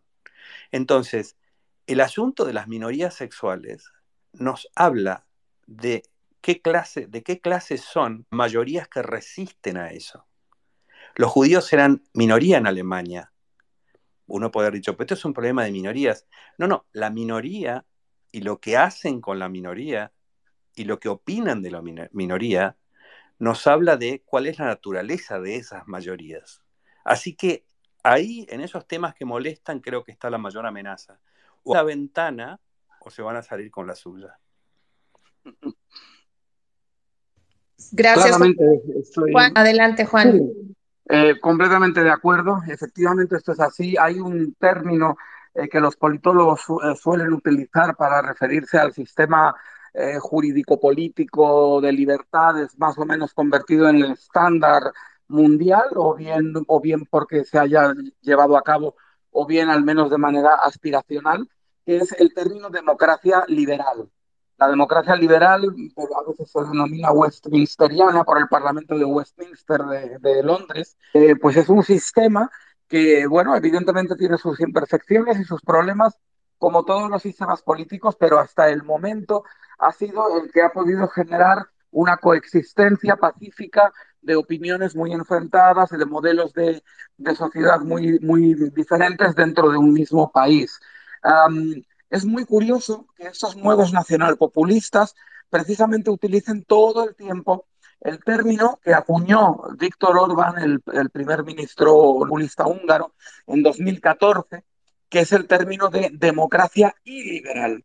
Ellos directamente ya em, reniegan de todo lo que tenga que ver con democracia liberal de finales del 19, bueno, construida a lo largo de todo el 19 y sobre todo el primer tercio de, del siglo XX y del periodo de, entreguerras. Es verdad que a la vuelta de la Segunda Guerra Mundial no se restauró la democracia liberal tal como era, sino que se instauró, se instauró una socialdemocracia. Ya era la democracia liberal con algo más. Ese algo más era un avance del igualitarismo, en lo que luego Ralph Dahrendorf definió como el consenso socialdemócrata, porque parece que el pensamiento, la meta ideología socialdemócrata había tenido a todos los grandes partidos, a los liberales incluidos, y pero sobre todo a los demócratas cristianos, a los propios socialistas, etcétera. Y ese consenso socialdemócrata es verdad que está en el origen de estas nuevas reacciones, de este surgimiento, por un lado del socialpopulismo de la extrema izquierda, por otro lado de este nacionalpopulismo que podemos situar en o cerca de la, la extrema derecha, porque ya está desgastado, porque lleva 70 años y realmente, pues bueno, eh, es bastante eh, inútil frente a los altibajos del ciclo económico que la escuela austríaca describe tan bien. y, promete, promete muchísimo a todo el mundo, pero sus promesas están basadas en deuda y cuando el ciclo económico no es favorable a ese endeudamiento, se produce un fallo, una quiebra, porque no es capaz de cumplir con las expectativas que había despertado en la sociedad, esa socialdemocracia generalizada y transpartita de todo el mainstream, ¿no? Eh, entonces, todo eso es cierto, pero lo que es verdad también es que estos movimientos, eh, y sobre todo en el caso de los nacionalpopulistas, como muy bien señalaba José, eh, lo que pretenden es llevarnos a una premoderna. Aquí en España, algunos, algunas de las facciones de este, de este movimiento incluso hablan de que hay que eh, volver a antes de la Revolución Francesa. Es decir, estamos hablando de un retroceso pues, de tres siglos, ¿no? Esto es una, una bueno, de más de dos siglos, ¿no? Eso es una auténtica, una auténtica barbaridad y, claro, em, ellos eh, cuando utilizan el término de democracia y liberal, eh, pues dicen en ese caso no están mintiendo. Ellos no quieren las libertades ni siquiera las, las institucionales, jurídicas o políticas eh, de, de, una democracia. Estamos viendo en países como Hungría o Polonia cómo están nombrando a los jueces a dedo, cómo están impidiendo que, que, el Poder Judicial sea realmente separado del Ejecutivo y del Legislativo, pero hasta unos niveles realmente increíbles, inauditos en Europa. Eh, estamos viendo cómo eh, con, con, la excusa de, de, lo que llaman el globalismo, eh, están volviendo, y de, de las élites globalistas, que no sabemos quiénes son, suena un poco a los protocolos de los sabios de Sion, quiénes son esas élites globalistas eh, que siempre eh, denuncian a Vox, por ejemplo, ¿no? Pues bueno, lo que ellos están defendiendo es a las élites localistas que en cada uno de nuestros países pretenden hacer esa sociedad bonsai o esa, esa sociedad de taxidermia eh, que, se base en unos principios y en unos valores muy concretos que son los de ellos y que no pueda tener más. Están eh, hablando en contra del pluralismo político, quieren restringir el espectro de ideologías permisibles en nuestros países, están en contra de la separación iglesia-estado, de hecho quieren que las iglesias vuelvan a tener poder terrenal o por lo menos una gran influencia sobre el proceso legislativo, eh, etcétera, etcétera, con lo cual no solamente están en contra de todas las libertades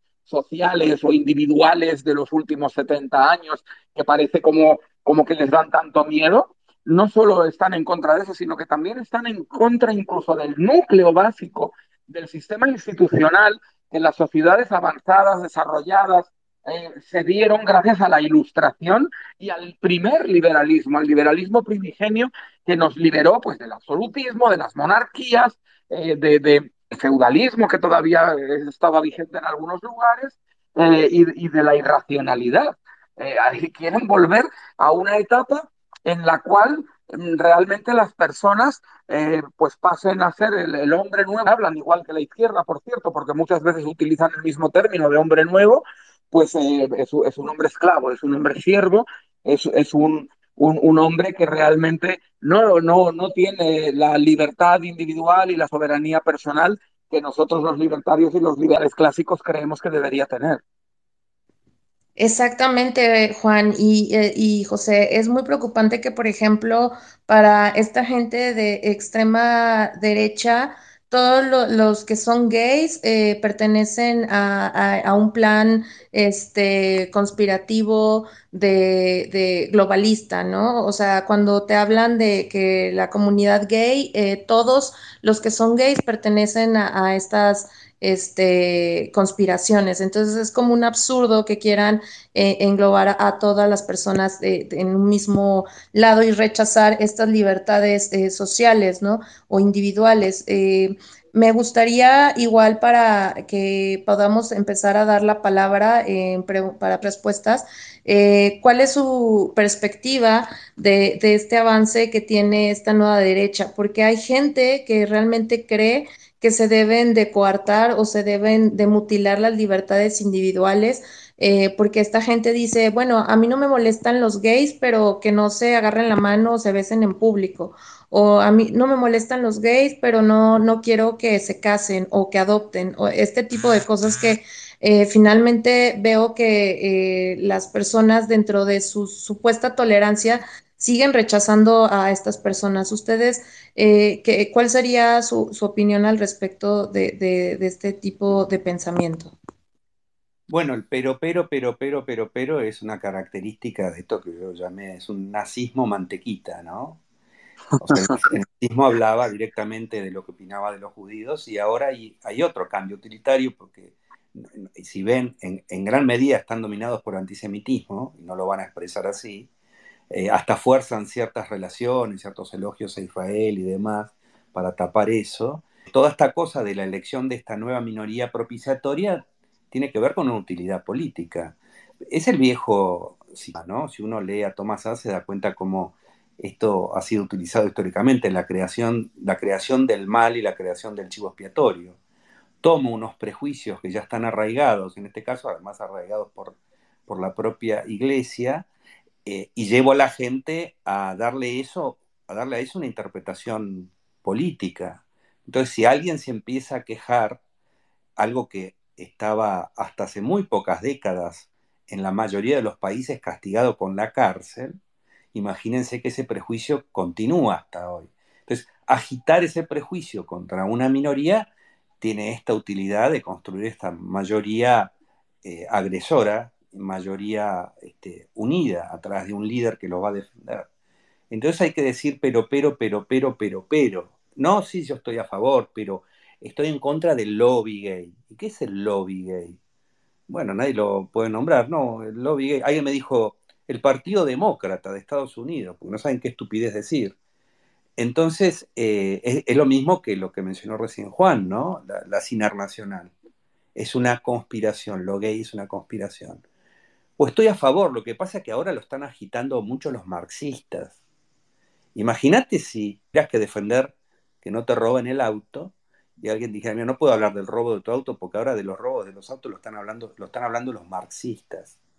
Yo no creo en la estupidez, tanta estupidez de la gente. Creo que hay una mala intención en ese tipo de pero, pero, pero, pero, pero, pero. Y que simplemente forma parte del prejuicio. Ahora, observemos esto, hablando de qué tan espiritual es este movimiento político, qué tan relacionado con el cristiano está este movimiento político. Hace 30 o 40 años, época en la que la mayoría de los que están acá no vivían o, no, o eran muy chicos, el prejuicio de la iglesia y los que eran relegados eran los divorciados. Los divorciados no podían ir a misa, las familias decían que no podían recibir a hijos de divorciados para que jugaran con sus propios hijos, porque eso los iba a corromper. Pero ahora el movimiento este cerrado religioso está hecho por divorciados y por solterones. Sobre todo sus personeros o tienen tres matrimonios, como Trump o Bolsonaro, o, directamente no se han casado en la vida, pero están defendiendo. Esto demuestra más la naturaleza política más que moral de este rechazo que es utilitario. Entonces, se convierte, se convierten las mayorías en minorías propiciatorias. Y yo siempre digo que esto no es un problema de las minorías. Se está, equivocando el que cree que si no está dentro de la minoría no va a tener este problema, aunque ya es bastante miserable porque no entiende que el problema de la sociedad libre es que haya igualdad ante la ley para todos, porque eso es lo que te protege. Que una vez que se habilita al Estado y a la política a agredir a algunos, se la está eh, habilitando para agredir, agredir a los demás también. Sino que este mecanismo de crear, crear alguien a quien odiar envilece a todos. Después hay que estar tapando, ¿no?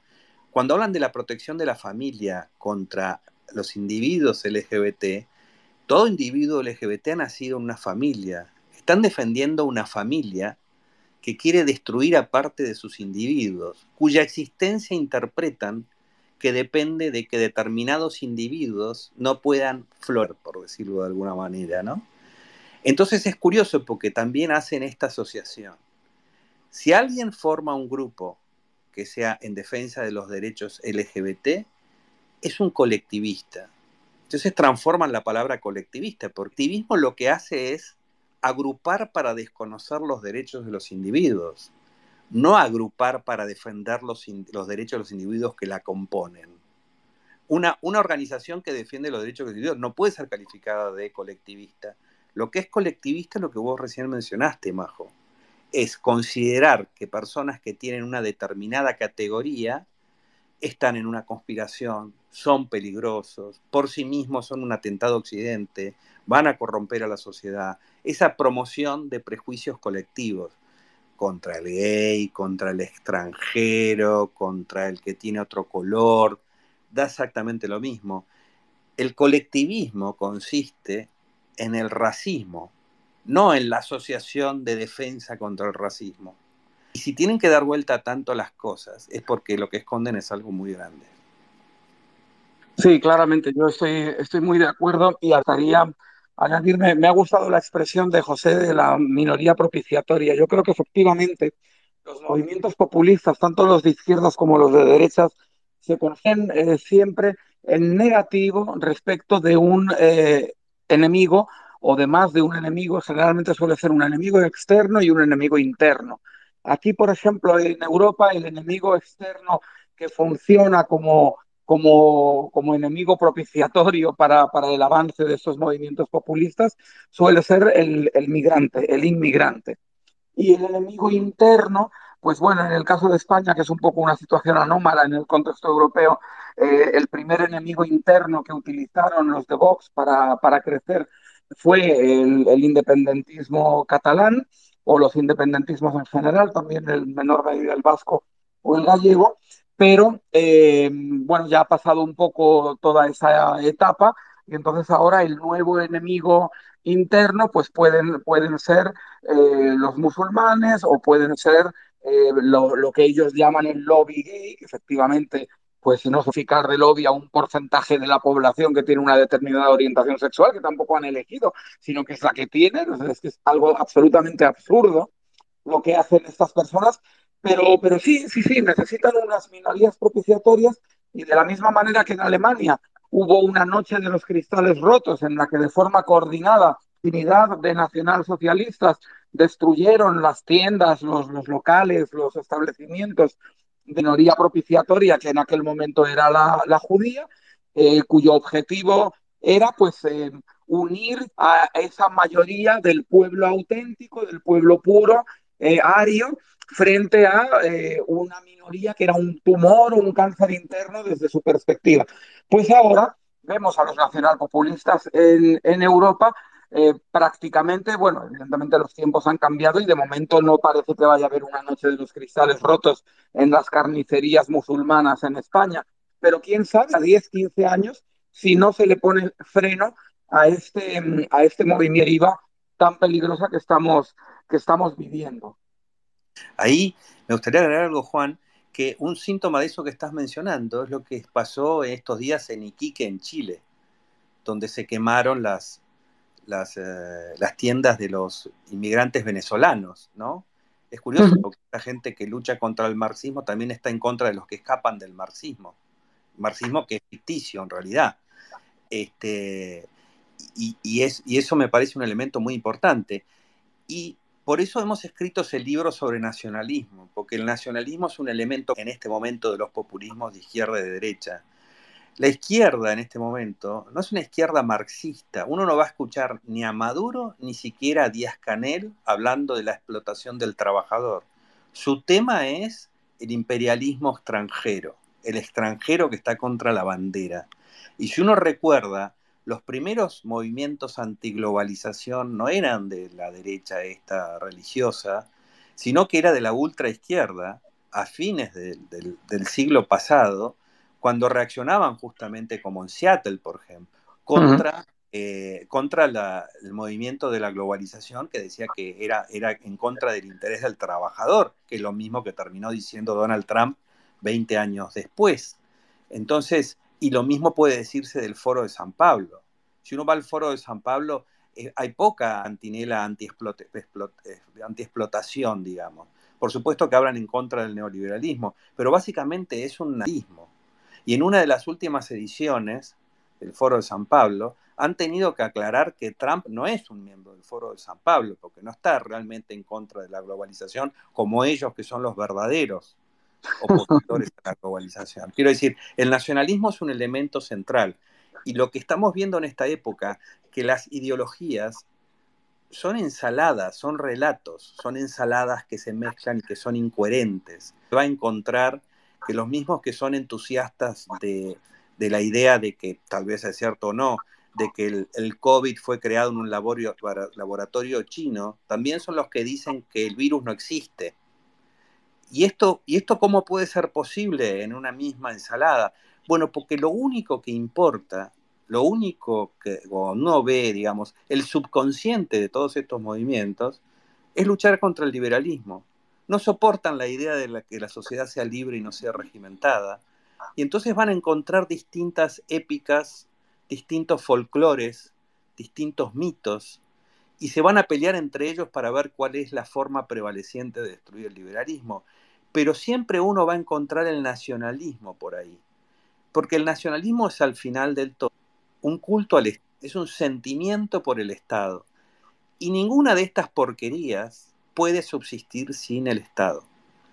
Ayer me mostraban en Twitter en unos lugares de la, de la, provincia de Buenos Aires, donde, por supuesto, abundan los impuestos en la inflación, pero los municipios no dan ningún servicio, que la, gente se juntaba, juntaba plata para asfaltar las ciudades.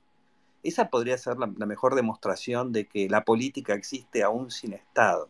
Pero pensemos en esta hipótesis. ¿Alguien cree que toda esta gente pondría plata de su bolsillo para ocuparse, por ejemplo, de que la gente LGBT, LGBTI este, no pudiera vivir su vida? ¿Existiría, ¿Existirían estos movimientos si no fuera porque cuentan que en algún momento pueden llegar a apoderarse del Estado y llevar a cabo su violencia con la plata de los demás? Yo creo que no.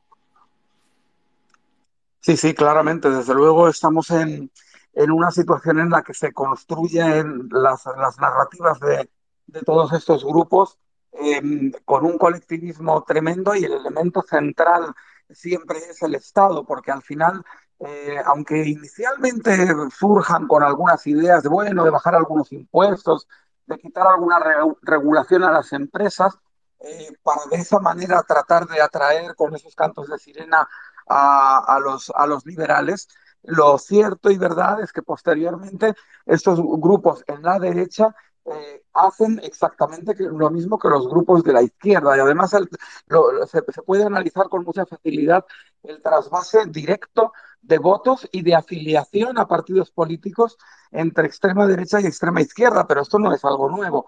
Ya el Partido Nacional Socialista alemán se nutrió en un momento dado, en los años 20 o 30, eh, mm, sufrió un trasvase inmenso de militantes del Partido Comunista que sencillamente en aquel momento, en aquella coyuntura, no veían viabilidad al Partido Comunista y veían más interesante ese otro nuevo movimiento que era emergente, ese otro tipo de socialismo. Estamos hablando de que nosotros, los liberales y los libertarios, somos una alternativa al conjunto del estatismo y al conjunto del colectivismo. Y eso incluye, por supuesto, a todas las formas de, de populismo. 100% de acuerdo, sí.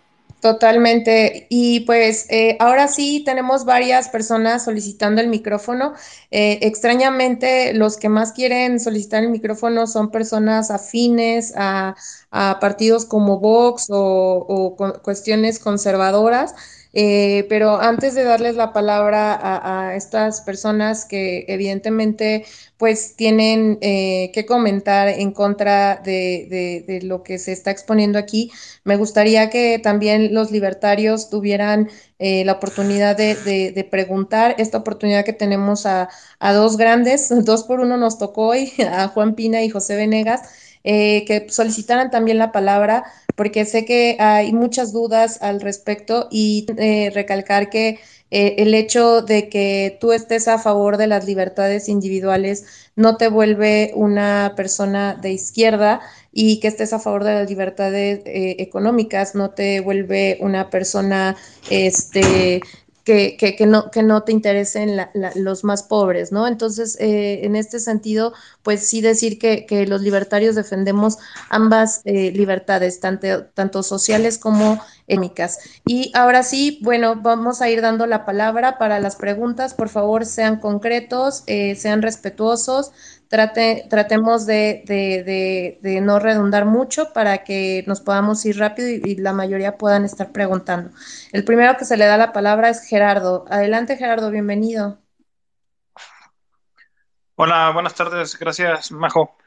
Eh, bueno, quisiera hacer una, una pregunta, este, precisamente con lo que es la, difusión y cómo los libertarios este, exponemos la, la ideología. Este, noto mucho, sobre todo en círculos libertarios, que hay mucha resistencia a materias como lo es este, la antropología, sociología, incluso al grado en el que este, niegan mucho de lo que han aportado estas, estas ciencias a, cómo comprendemos este, la, la sociedad. Este, y de hecho, eso se, gana mucho rechazo al liberalismo por decir que, que rechazamos cosas que ya están bien entendidas. Y, o sea, y ahí no me queda de otra más que estar de acuerdo. O sea, sí hay muchos aportes muy buenos en los cuales los mismos libertarios este, están en, los rechazan nomás por verles el tinta, el tinte colectivista o porque quienes los están exponiendo eh, son abiertamente, digamos, no sé, marxistas o de izquierda, o porque en las facultades la mayoría de las personas este, son, son de izquierda.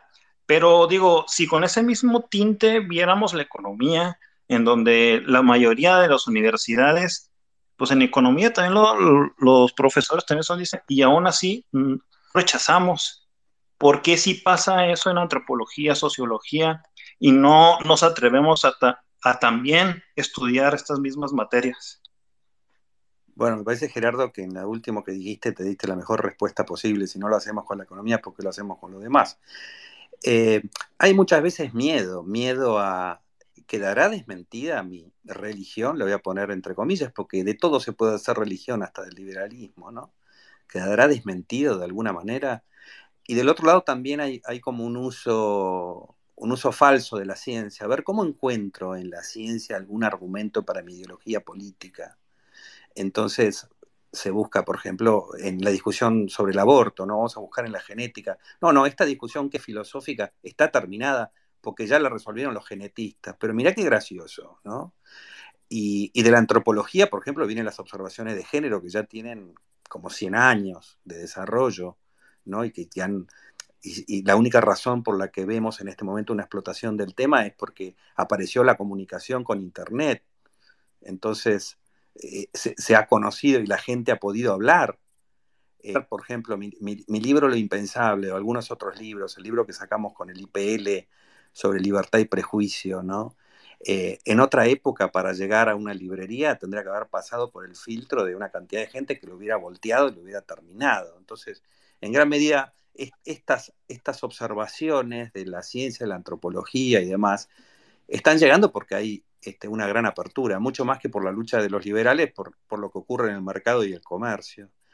Así que sí, sí, hay, por supuesto, siempre va a haber una resistencia o un temor a cualquier conocimiento nuevo, ¿no? O a cómo encaja en lo que estoy diciendo, pero también va a haber eh, un uso de ese conocimiento, a ver cómo me da, cómo me da esto razón en algún prejuicio que tengo muy arraigado. Así que esa tensión este, siempre va a existir. Estoy de acuerdo en que, en que no hay un conocimiento antiliberal, eso no existe no existe el conocimiento antiliberal, no existe algo que se pueda saber, se pueda conocer o se pueda explicar. Uno, inclusive dentro de estas vertientes, puede encontrar que hay algo que discutir, así, como uno discute la economía desde un pensamiento marxista o de, objetivación del valor o lo que fuera, o de extremo uso de la matemática. Así que siempre puede haber lugar a algo, ¿no? el liberalismo en ese sentido también es un proyecto científico, de alguna manera es un proyecto científico que está en permanente movimiento, incorporando y sacándose cosas de encima. El liberalismo inventó la idea de bien común y hoy la queremos tirar a la basura porque no, no solamente no nos sirve, sino que se nos ha vuelto en contra. El liberalismo creó la idea de la democracia moderna, que esto es lo que estaba diciendo recién Juan. Pero claro, la democracia moderna parece ser una legitimación demasiado grande para una, para una democracia absoluta tanto que alguien llegue a hablar de una democracia liberal. O sea, de nosotros, de ese proyecto científico, el liberalismo, entran y salen conceptos todo el tiempo y los tenemos que estar revisando. Lo peor que puede pasar es estar cerrado a la aparición de otras perspectivas.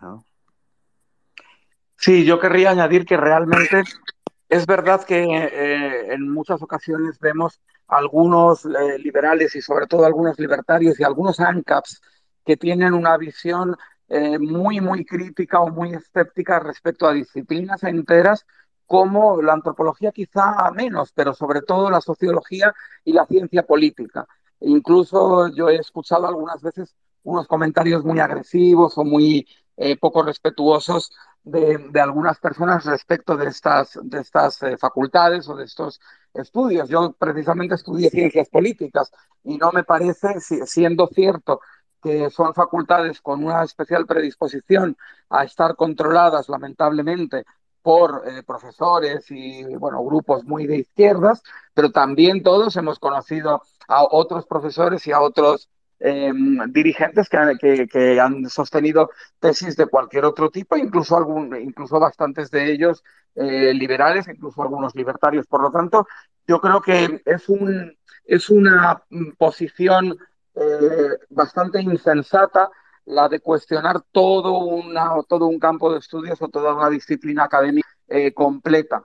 Lo que sí que sería importante es que, ahora que tanto se habla de la batalla cultural, ese término tan distorsionado y tan mal utilizado, pues que los liberales y los libertarios diéramos la batalla académica en el sentido de recuperar terreno en los campus, de recuperar terreno en los claustros de las casas de estudios, que lamentablemente es verdad que ha sido colonizado durante mucho tiempo por la izquierda. Pero fijaos, algo que sucede habitualmente es que se tacha a todas estas conquistas del individualismo de ser el producto de un, laboratorio oscuro en los años este, 40, 50, en, el, eh, en la, lo que se llamó la, bueno, y anteriores, en lo que se llamó la Escuela de Frankfurt.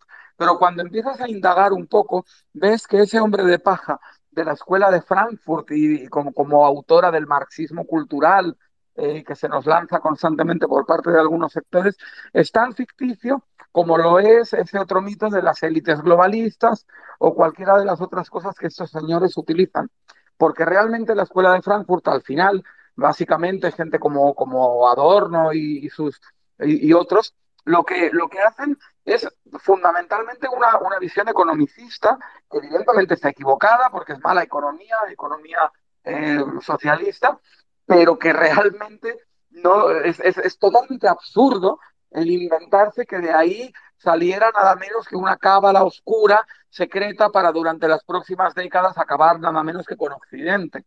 Y yo diría que lo importante de Occidente no es su origen o sus raíces. Lo importante de Occidente es que en un momento determinado se diferenció del resto de culturas del mundo haciendo algo muy importante, que fue la ilustración y el inicio del liberalismo clásico. Y eso lo cambió todo y en dos, tres siglos se convirtió en, la, eh, en el modelo de sociedad determinante y aspiracional para el resto de, del mundo y la humanidad progresó, progresó con la liberación de la ciencia y la tecnología más en esos 300 años que en todos los 10.000 anteriores.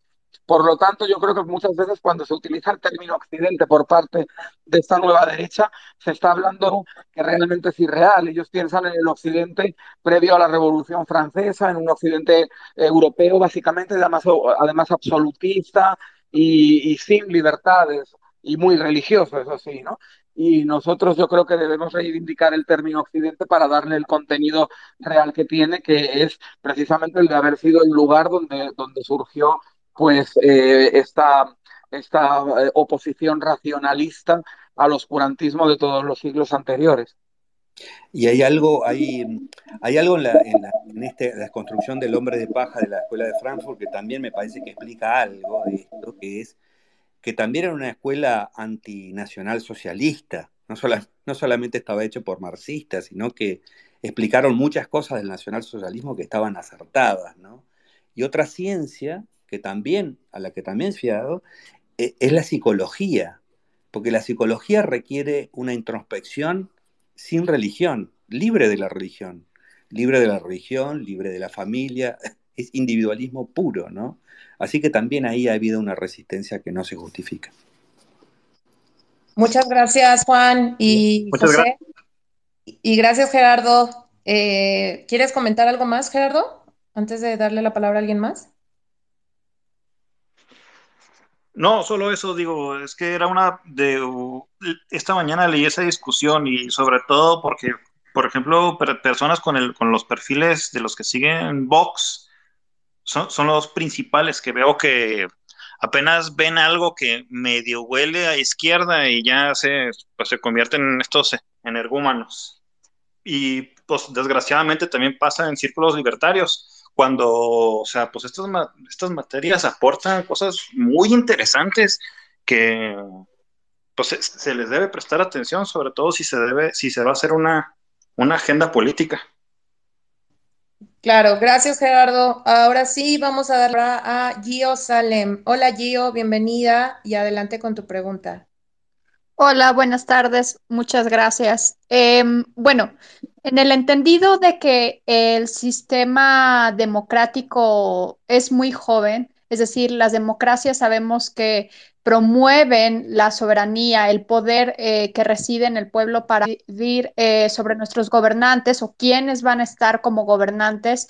Realmente yo me pregunto si la democracia es un sistema que verdaderamente nos está funcionando, porque en efecto, aunque nosotros tenemos el poder de elección, sabemos que la mayoría de veces eh, los votantes son comprados, son personas que no tienen la, eh, digamos, la capacidad para poder elegir adecuadamente a un gobernante. Y eso, por consecuencia, nos ha traído eh, gobernantes totalitarios, eh, dictadurías, etc. Entonces, eh, yo sí quisiera o he, me he puesto a reflexionar sobre esto y les pregunto, ¿realmente es la democracia lo que necesitamos como un sistema funcional o podría haber una mejor opción? Yes.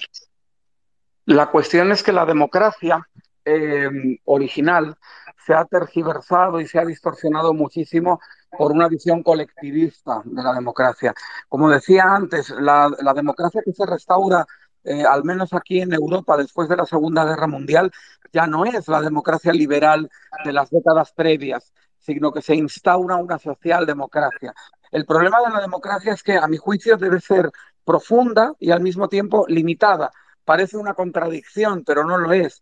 Profunda quiere decir que sea real, es decir, que verdaderamente en el proceso deliberativo y de toma de decisiones colectivas, la participación de los gobernados sea suficiente, sea, sea, real, eh, sea, bueno, yo pondría como ejemplo quizá las mejores democracias que hay, pues puede ser la Suiza y algunas de las escandinavas. Eh, sin embargo, en muchos de nuestros países, en América Latina, también aquí en España, pues vemos todo un teatro democrático que realmente lo que hace es restar soberanía y capacidad de, de libertad electoral, capacidad capacidad política a los electores, se les retira mucha capacidad política a los electores que se traslada al sistema, un sistema laberíntico, muy alambicado, muy complejo, en el que al final la toma de decisiones es siempre por parte de una casta o de una élite política y realmente los ciudadanos tienen muy poco que decir. Pero por lo tanto la democracia tendría que ser más profunda, pero al mismo tiempo, y quizás es lo más importante, debería ser mucho más limitada. Y digo que parece una contradicción, pero no lo es. La democracia eh, tiene su sentido, el, el, principio mayoritario como manera de regir la toma de decisiones, que es un principio que se aplica en el capitalismo, por ejemplo, en el accionariado de las empresas, tiene, tiene su sentido y tiene su razón eh, de, de, ser cuando se trata de decisiones colectivas. Y ahí está el kit de la cuestión. La democracia solamente debería gestionar aquellas decisiones que no se puedan individualizar. Yo creo que hoy en día, en una sociedad tan avanzada en lo tecnológico como la actual, realmente quedan muy poquitas decisiones que no se puedan, que no se, que no se puedan individualizar. En el momento en que una decisión se desindividualiza y se colectiviza, por muy democrático que sea el sistema que se emplea, se está usurpando soberanía y libertad a los individuos y se está trasladando al conjunto de la población una decisión que cada cual podría haber adoptado de una manera concreta, eh, particular, en su caso particular. Y eh, muchas veces la izquierda, claro, la izquierda eh, ha robado el, el término democracia, lo ha dotado de toda una serie de campos semánticos que no eran los originales, eh, ha, ha, convertido la, la, democracia en una tiranía de las masas, en una colectivización eh, total. Es normal que haya sectores eh, de esta nueva derecha radical que incluso de buena fe pues puedan pensar que ese no es el camino y que eso hay que, hay que evitarlo, pero claro, el problema es que lo que proponen como alternativa es muchísimo peor. Y yo creo que al final somos los liberales y los libertarios los únicos que queremos mantener unas instituciones democráticas mínimas, básicas, muy claras, muy transparentes y con muy poco poder sobre los individuos, que sirvan para adoptar las poquísimas decisiones que deban seguir siendo colectivas y que no se puedan devolver a la soberanía particular de cada individuo, que sería realmente lo ideal. Eh, yo agregaría allí que que tu pregunta da para tres o cuatro horas para hablar, porque es un gran tema de la libertad, la cuestión del liberalismo y, es un tema bastante difícil de terminar, porque el liberalismo está intentando que exista la libertad individual y a su vez trata de tener su sistema político que se relaciona con esta democracia real, como la ha descrito Juan, que no es la, otra este, democracia desvirtuada. Y, el segundo, la segunda cuestión que diría para, para no extenderme demasiado con el tema es que cuando hablamos de democracia, hablamos de una lógica que parte de la base de que las personas son dueñas de su vida. Uno no tiene ningún sentido tener una democracia para elegir un tirano. Eso se le podrá llamar procedimiento de elección de un gobierno, pero no tiene ningún sentido en tanto entendemos legítima, legítimo al gobierno que sale de la democracia, será porque los ciudadanos son dueños del país. Y uno no puede ser dueño del país y a, su vez esclavo del gobierno. Quiero decir, demos en la democracia no es la mayoría, demos es todos, todos, demos es el pueblo, el pueblo es todos, no existe democracia sin igualdad ante la ley. Entonces, lo primero que tiene que pasar con la democracia es que sea real en cuanto que hay ciudadanos. Si hay ciudadanos, ese ciudadano es libre. Si ese ciudadano es libre, este, puede opinar. Pero la desvirtuación se nota en dos minutos, cuando la democracia se convierte en una cáscara sin sentido interno. Por ejemplo, en Venezuela a Chávez se le llamaba comandante. Un ciudadano no tiene comandantes, no hay comandantes. No hay hombres providenciales en una democracia. Los gobernantes no son los importantes en una democracia. Si alguien cree que tiene un líder carismático al cual seguir, eso no es una democracia. En todo caso, podrá ser una tiranía de una mayoría. La mayoría es bastante ficticia también, porque está unida a partir de solamente la elección de una persona, pero no todos los otros aspectos. Es decir, que lo difícil para, para el liberalismo de la defensa de la democracia es que tiene que defender una democracia lógica. Y en el debate público lo que hay es muchísima irracionalidad. De cualquier manera, siempre estamos hablando, al igual que cuando hablamos de mercado, el socialismo esto no lo entiende, dicen, pero ustedes dicen que el mercado es una panacea. No, no. El mercado es una receta para un solo problema, el autoritarismo, que causa muchísimos problemas. Pero el mercado no es la solución a, todos los problemas. El mercado es la mejor oportunidad para que los problemas encuentren solución, no la solución a los problemas. Y la democracia es, buena si la comparamos con el autoritarismo. Pero si hacemos del autoritarismo, obviamente no, no sirve para nada. Pero de la USA que hablamos es de esa. Ahora, una vez que rechazamos el autoritarismo, y la democracia por ahora parece el sistema más lógico, esta es la respuesta de Churchill, ¿no? Es un pésimo sistema, pero por ahora es el mejor. Gracias, José y Juan. Eh, muchas gracias, Gio. Eh... Sigue a De Sousa, por favor, si quieres hacer tu pregunta. Gracias. Sí, no voy a dar una ponencia, no se preocupe. Mi pregunta es para, para José Venegas y, el señor Juan Pino.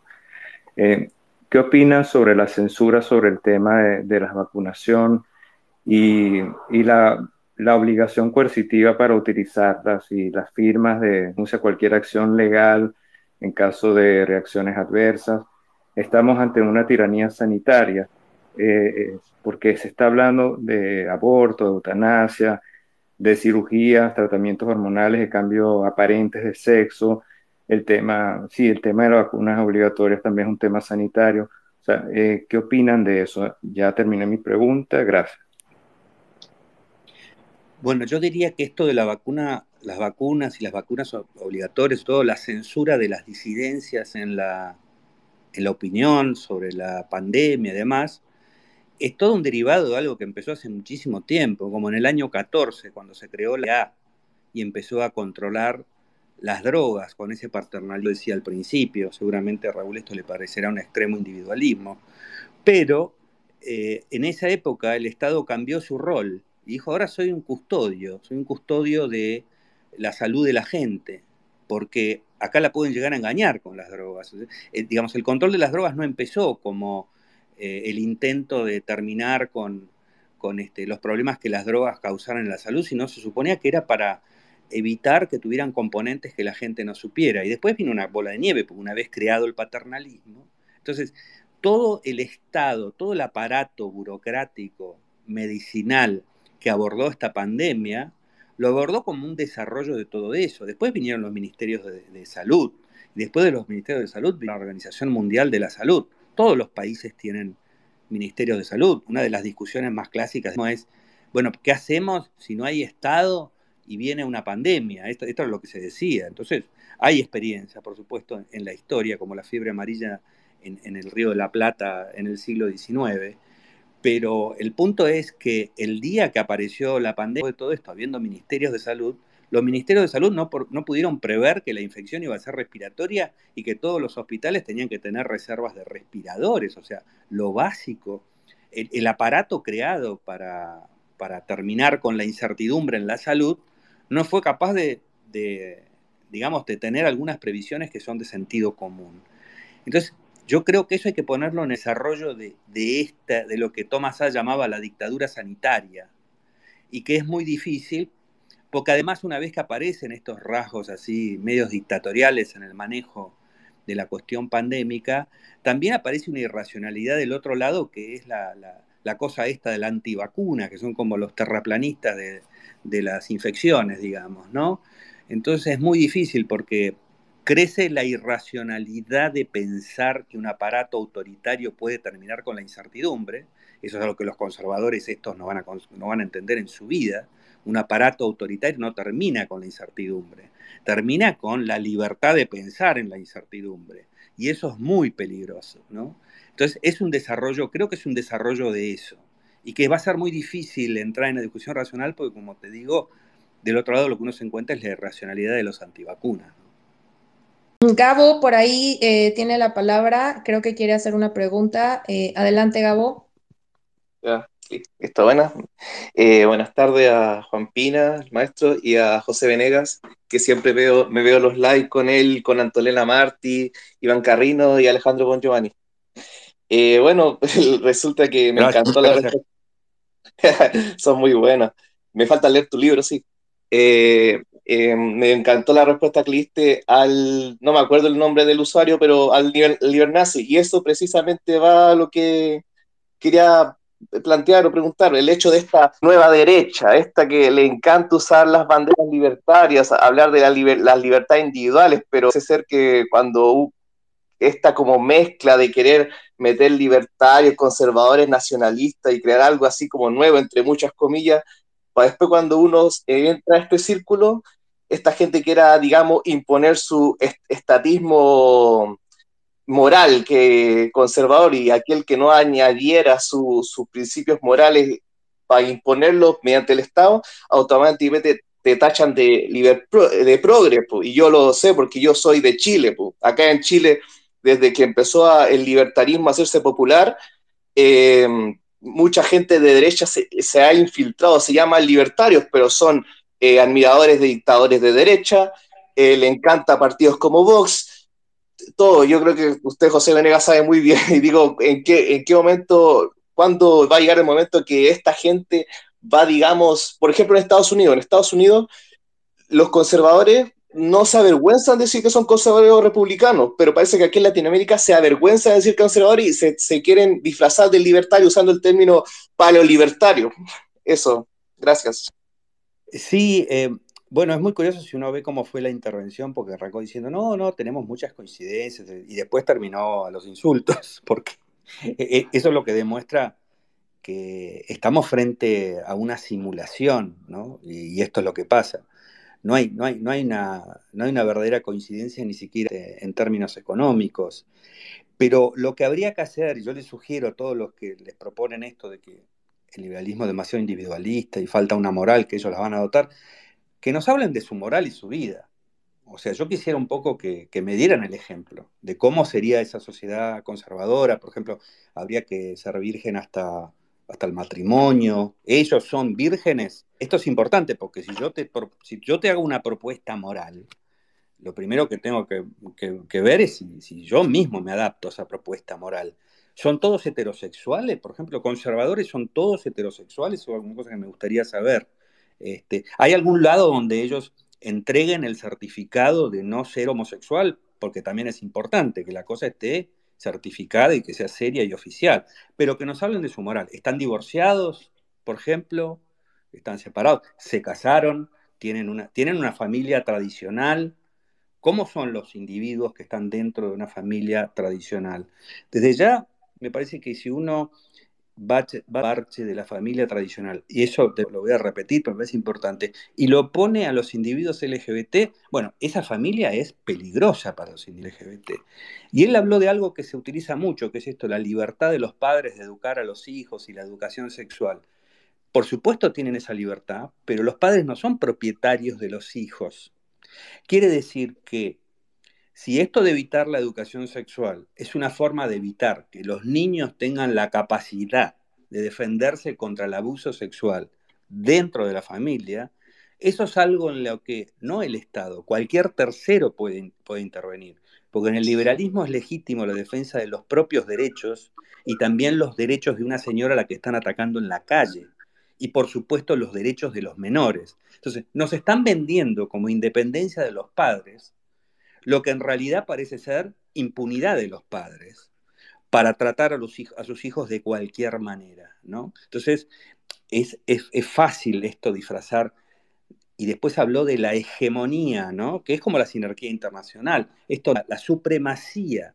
¿Dónde existe la supremacía LGBT, la supremacía negra, la supremacía? Por supuesto que hay gente que en la, en la argumentación de cualquiera de estas cosas se, se pasará, pero en la sociedad no existe esa supremacía. De eso hay que victimizarse. No se puede atacar a los judíos antes de crear la idea de la conspiración judía y que la sociedad alemana es víctima de la conspiración judía. Entonces, esto es, un neonazismo de múltiples víctimas propiciatorias. Pero ojo con el lenguaje porque es tan pozo, pero ya uno rasca un poquito y en dos minutos se da cuenta de lo que hay atrás. Sí, a mí me gustaría eh, añadir un poco respondiendo a, Gabo, pero también a, este oyente, a, Raúl, mira, es que es muy curioso cómo los conservadores siempre, a ver, lo que nos están haciendo ahora los libertarios ya se lo hicieron antes a los liberales clásicos, que es tratar de anexionarse nuestro campo. Ellos eh, creen, igual que la izquierda, comparten la misma arrogancia de creer que toda la política y la pluralidad de opciones y de visiones y de cosmovisiones eh, se puede reducir a dos. Ellos creen en la dicotomía. Hay bueno o malo, blanco o negro, izquierda o derecha. No hay nada más para ellos. Y bueno, es que es algo diferente y que en algunas cosas podemos coincidir con la izquierda y en otras podemos coincidir con la derecha y en muchísimas cosas no vamos a coincidir con ninguna de las dos porque tenemos nuestra propia vía, nuestro propio pensamiento, nuestros propios autores y todo un bagaje de siglos muy rico y, no tenemos por qué dejarnos asimilar ni a uno ni al otro de esos dos, de esos dos campos. La realidad es más compleja que, ese planteamiento binario que, realiza, que realizaba Raúl al decir, bueno, podemos coincidir en muchas cosas. No, no, a ver, podemos coincidir tal vez en cuestiones económicas y no mucho, porque cuando lleguemos a las últimas consecuencias de, de, nuestro pensamiento, seguramente que somos muchísimo más liberales económicos de lo que puedan ser los conservadores en cualquier momento, porque ellos al final subordinan la economía a sus planteamientos morales o, o, confesionales y nosotros no. Por lo tanto, yo creo que sí, que puede haber puntos de coincidencia concretos ante una propuesta de ley muy específica en un parlamento, ante una decisión concreta de un gobierno, pero bueno, podemos tener coincidencias con los conservadores, con los demócratas cristianos, con los socialdemócratas, con los socialistas, quiera, en un determinado para una posición concreta. Pero nosotros tenemos nuestra identidad y nuestra trayectoria que son totalmente diferentes y son terceras respecto a cualquiera de esos campos que intentan constantemente anexionarnos y asimilarnos. Antonio, bienvenido, si gustas presentarte y cuál es tu pregunta.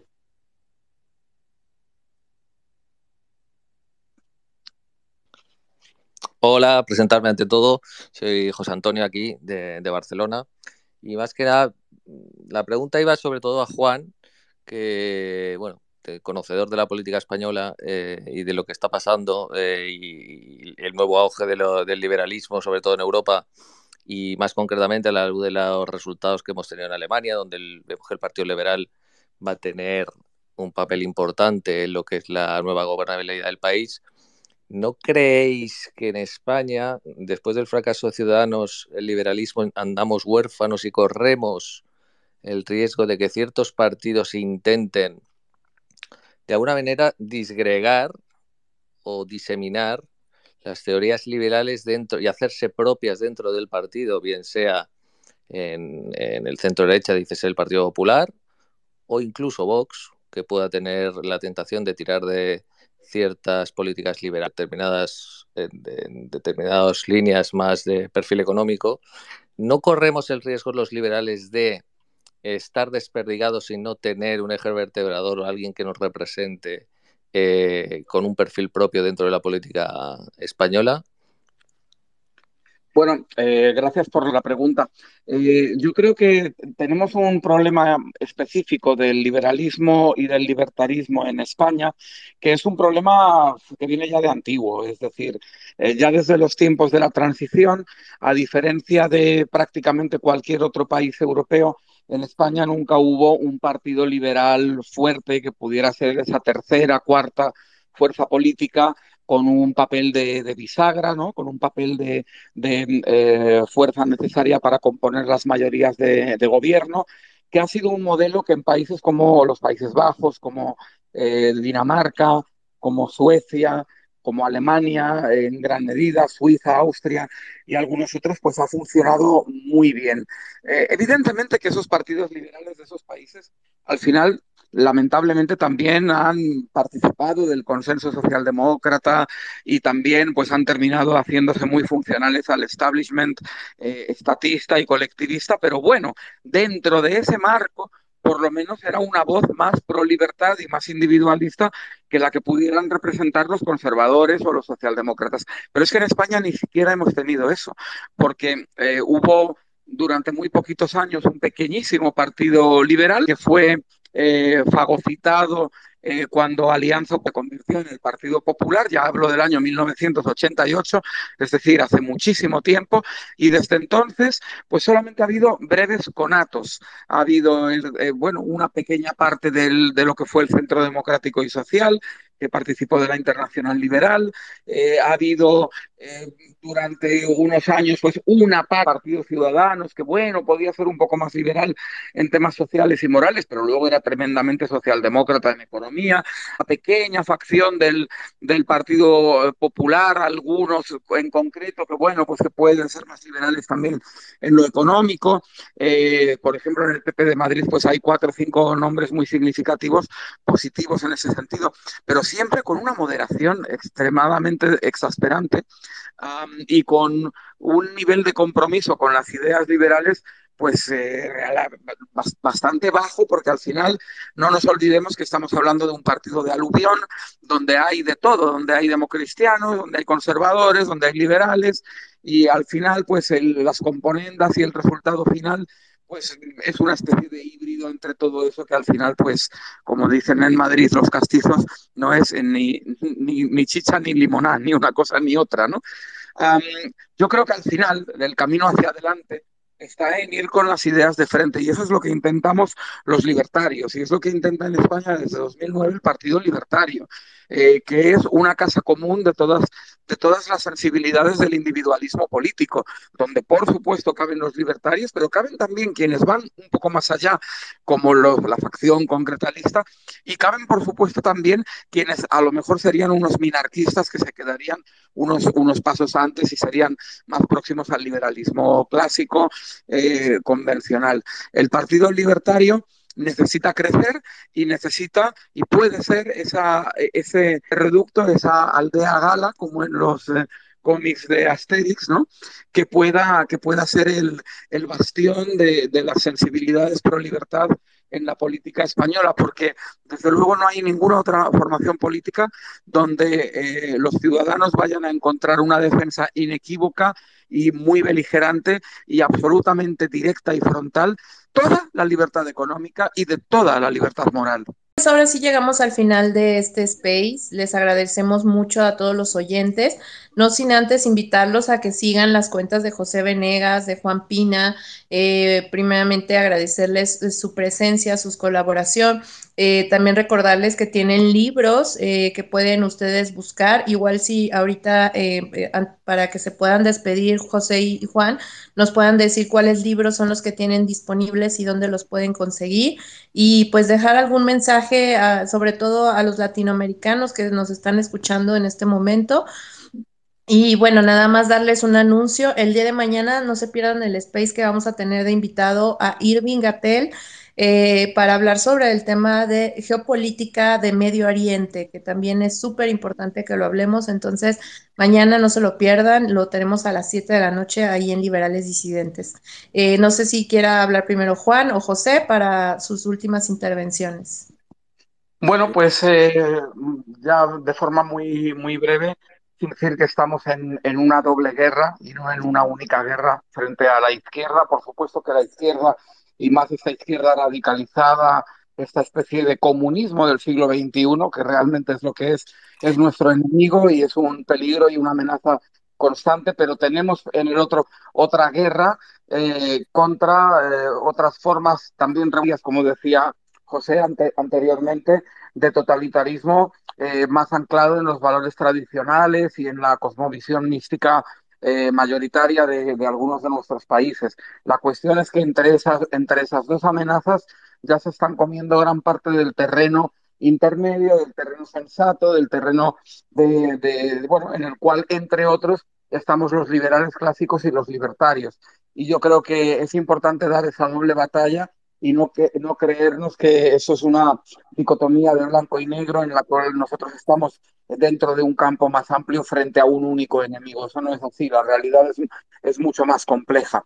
En cuanto a los libros, bueno, pues eh, mi último libro, que es Adiós al Estado eh, Nación, está en Unión Editorial, es fácil de en, en Unión Editorial en papel como, como en ebook, pero me gustaría sobre todo recordar como ya hicimos anteriormente, este nuevo título de, de Se dice, del think tank venezolano eh, liberal, se dice, que es nacionalismo, en el cual tanto José como, yo y otros coautores pues hemos, hemos contribuido y además se puede descargar gratuitamente eh, siguiendo el link o entrando en la página de, de Se dice. Y muchas gracias por esta invitación, eh, Majo, y a vuestra disposición. Bueno, yo muchas gracias también, eh, sobre todo porque soy un polizón, yo no estaba aquí invitado, me metí a escucharlo a Juan, que, que siempre encantado de escucharlo.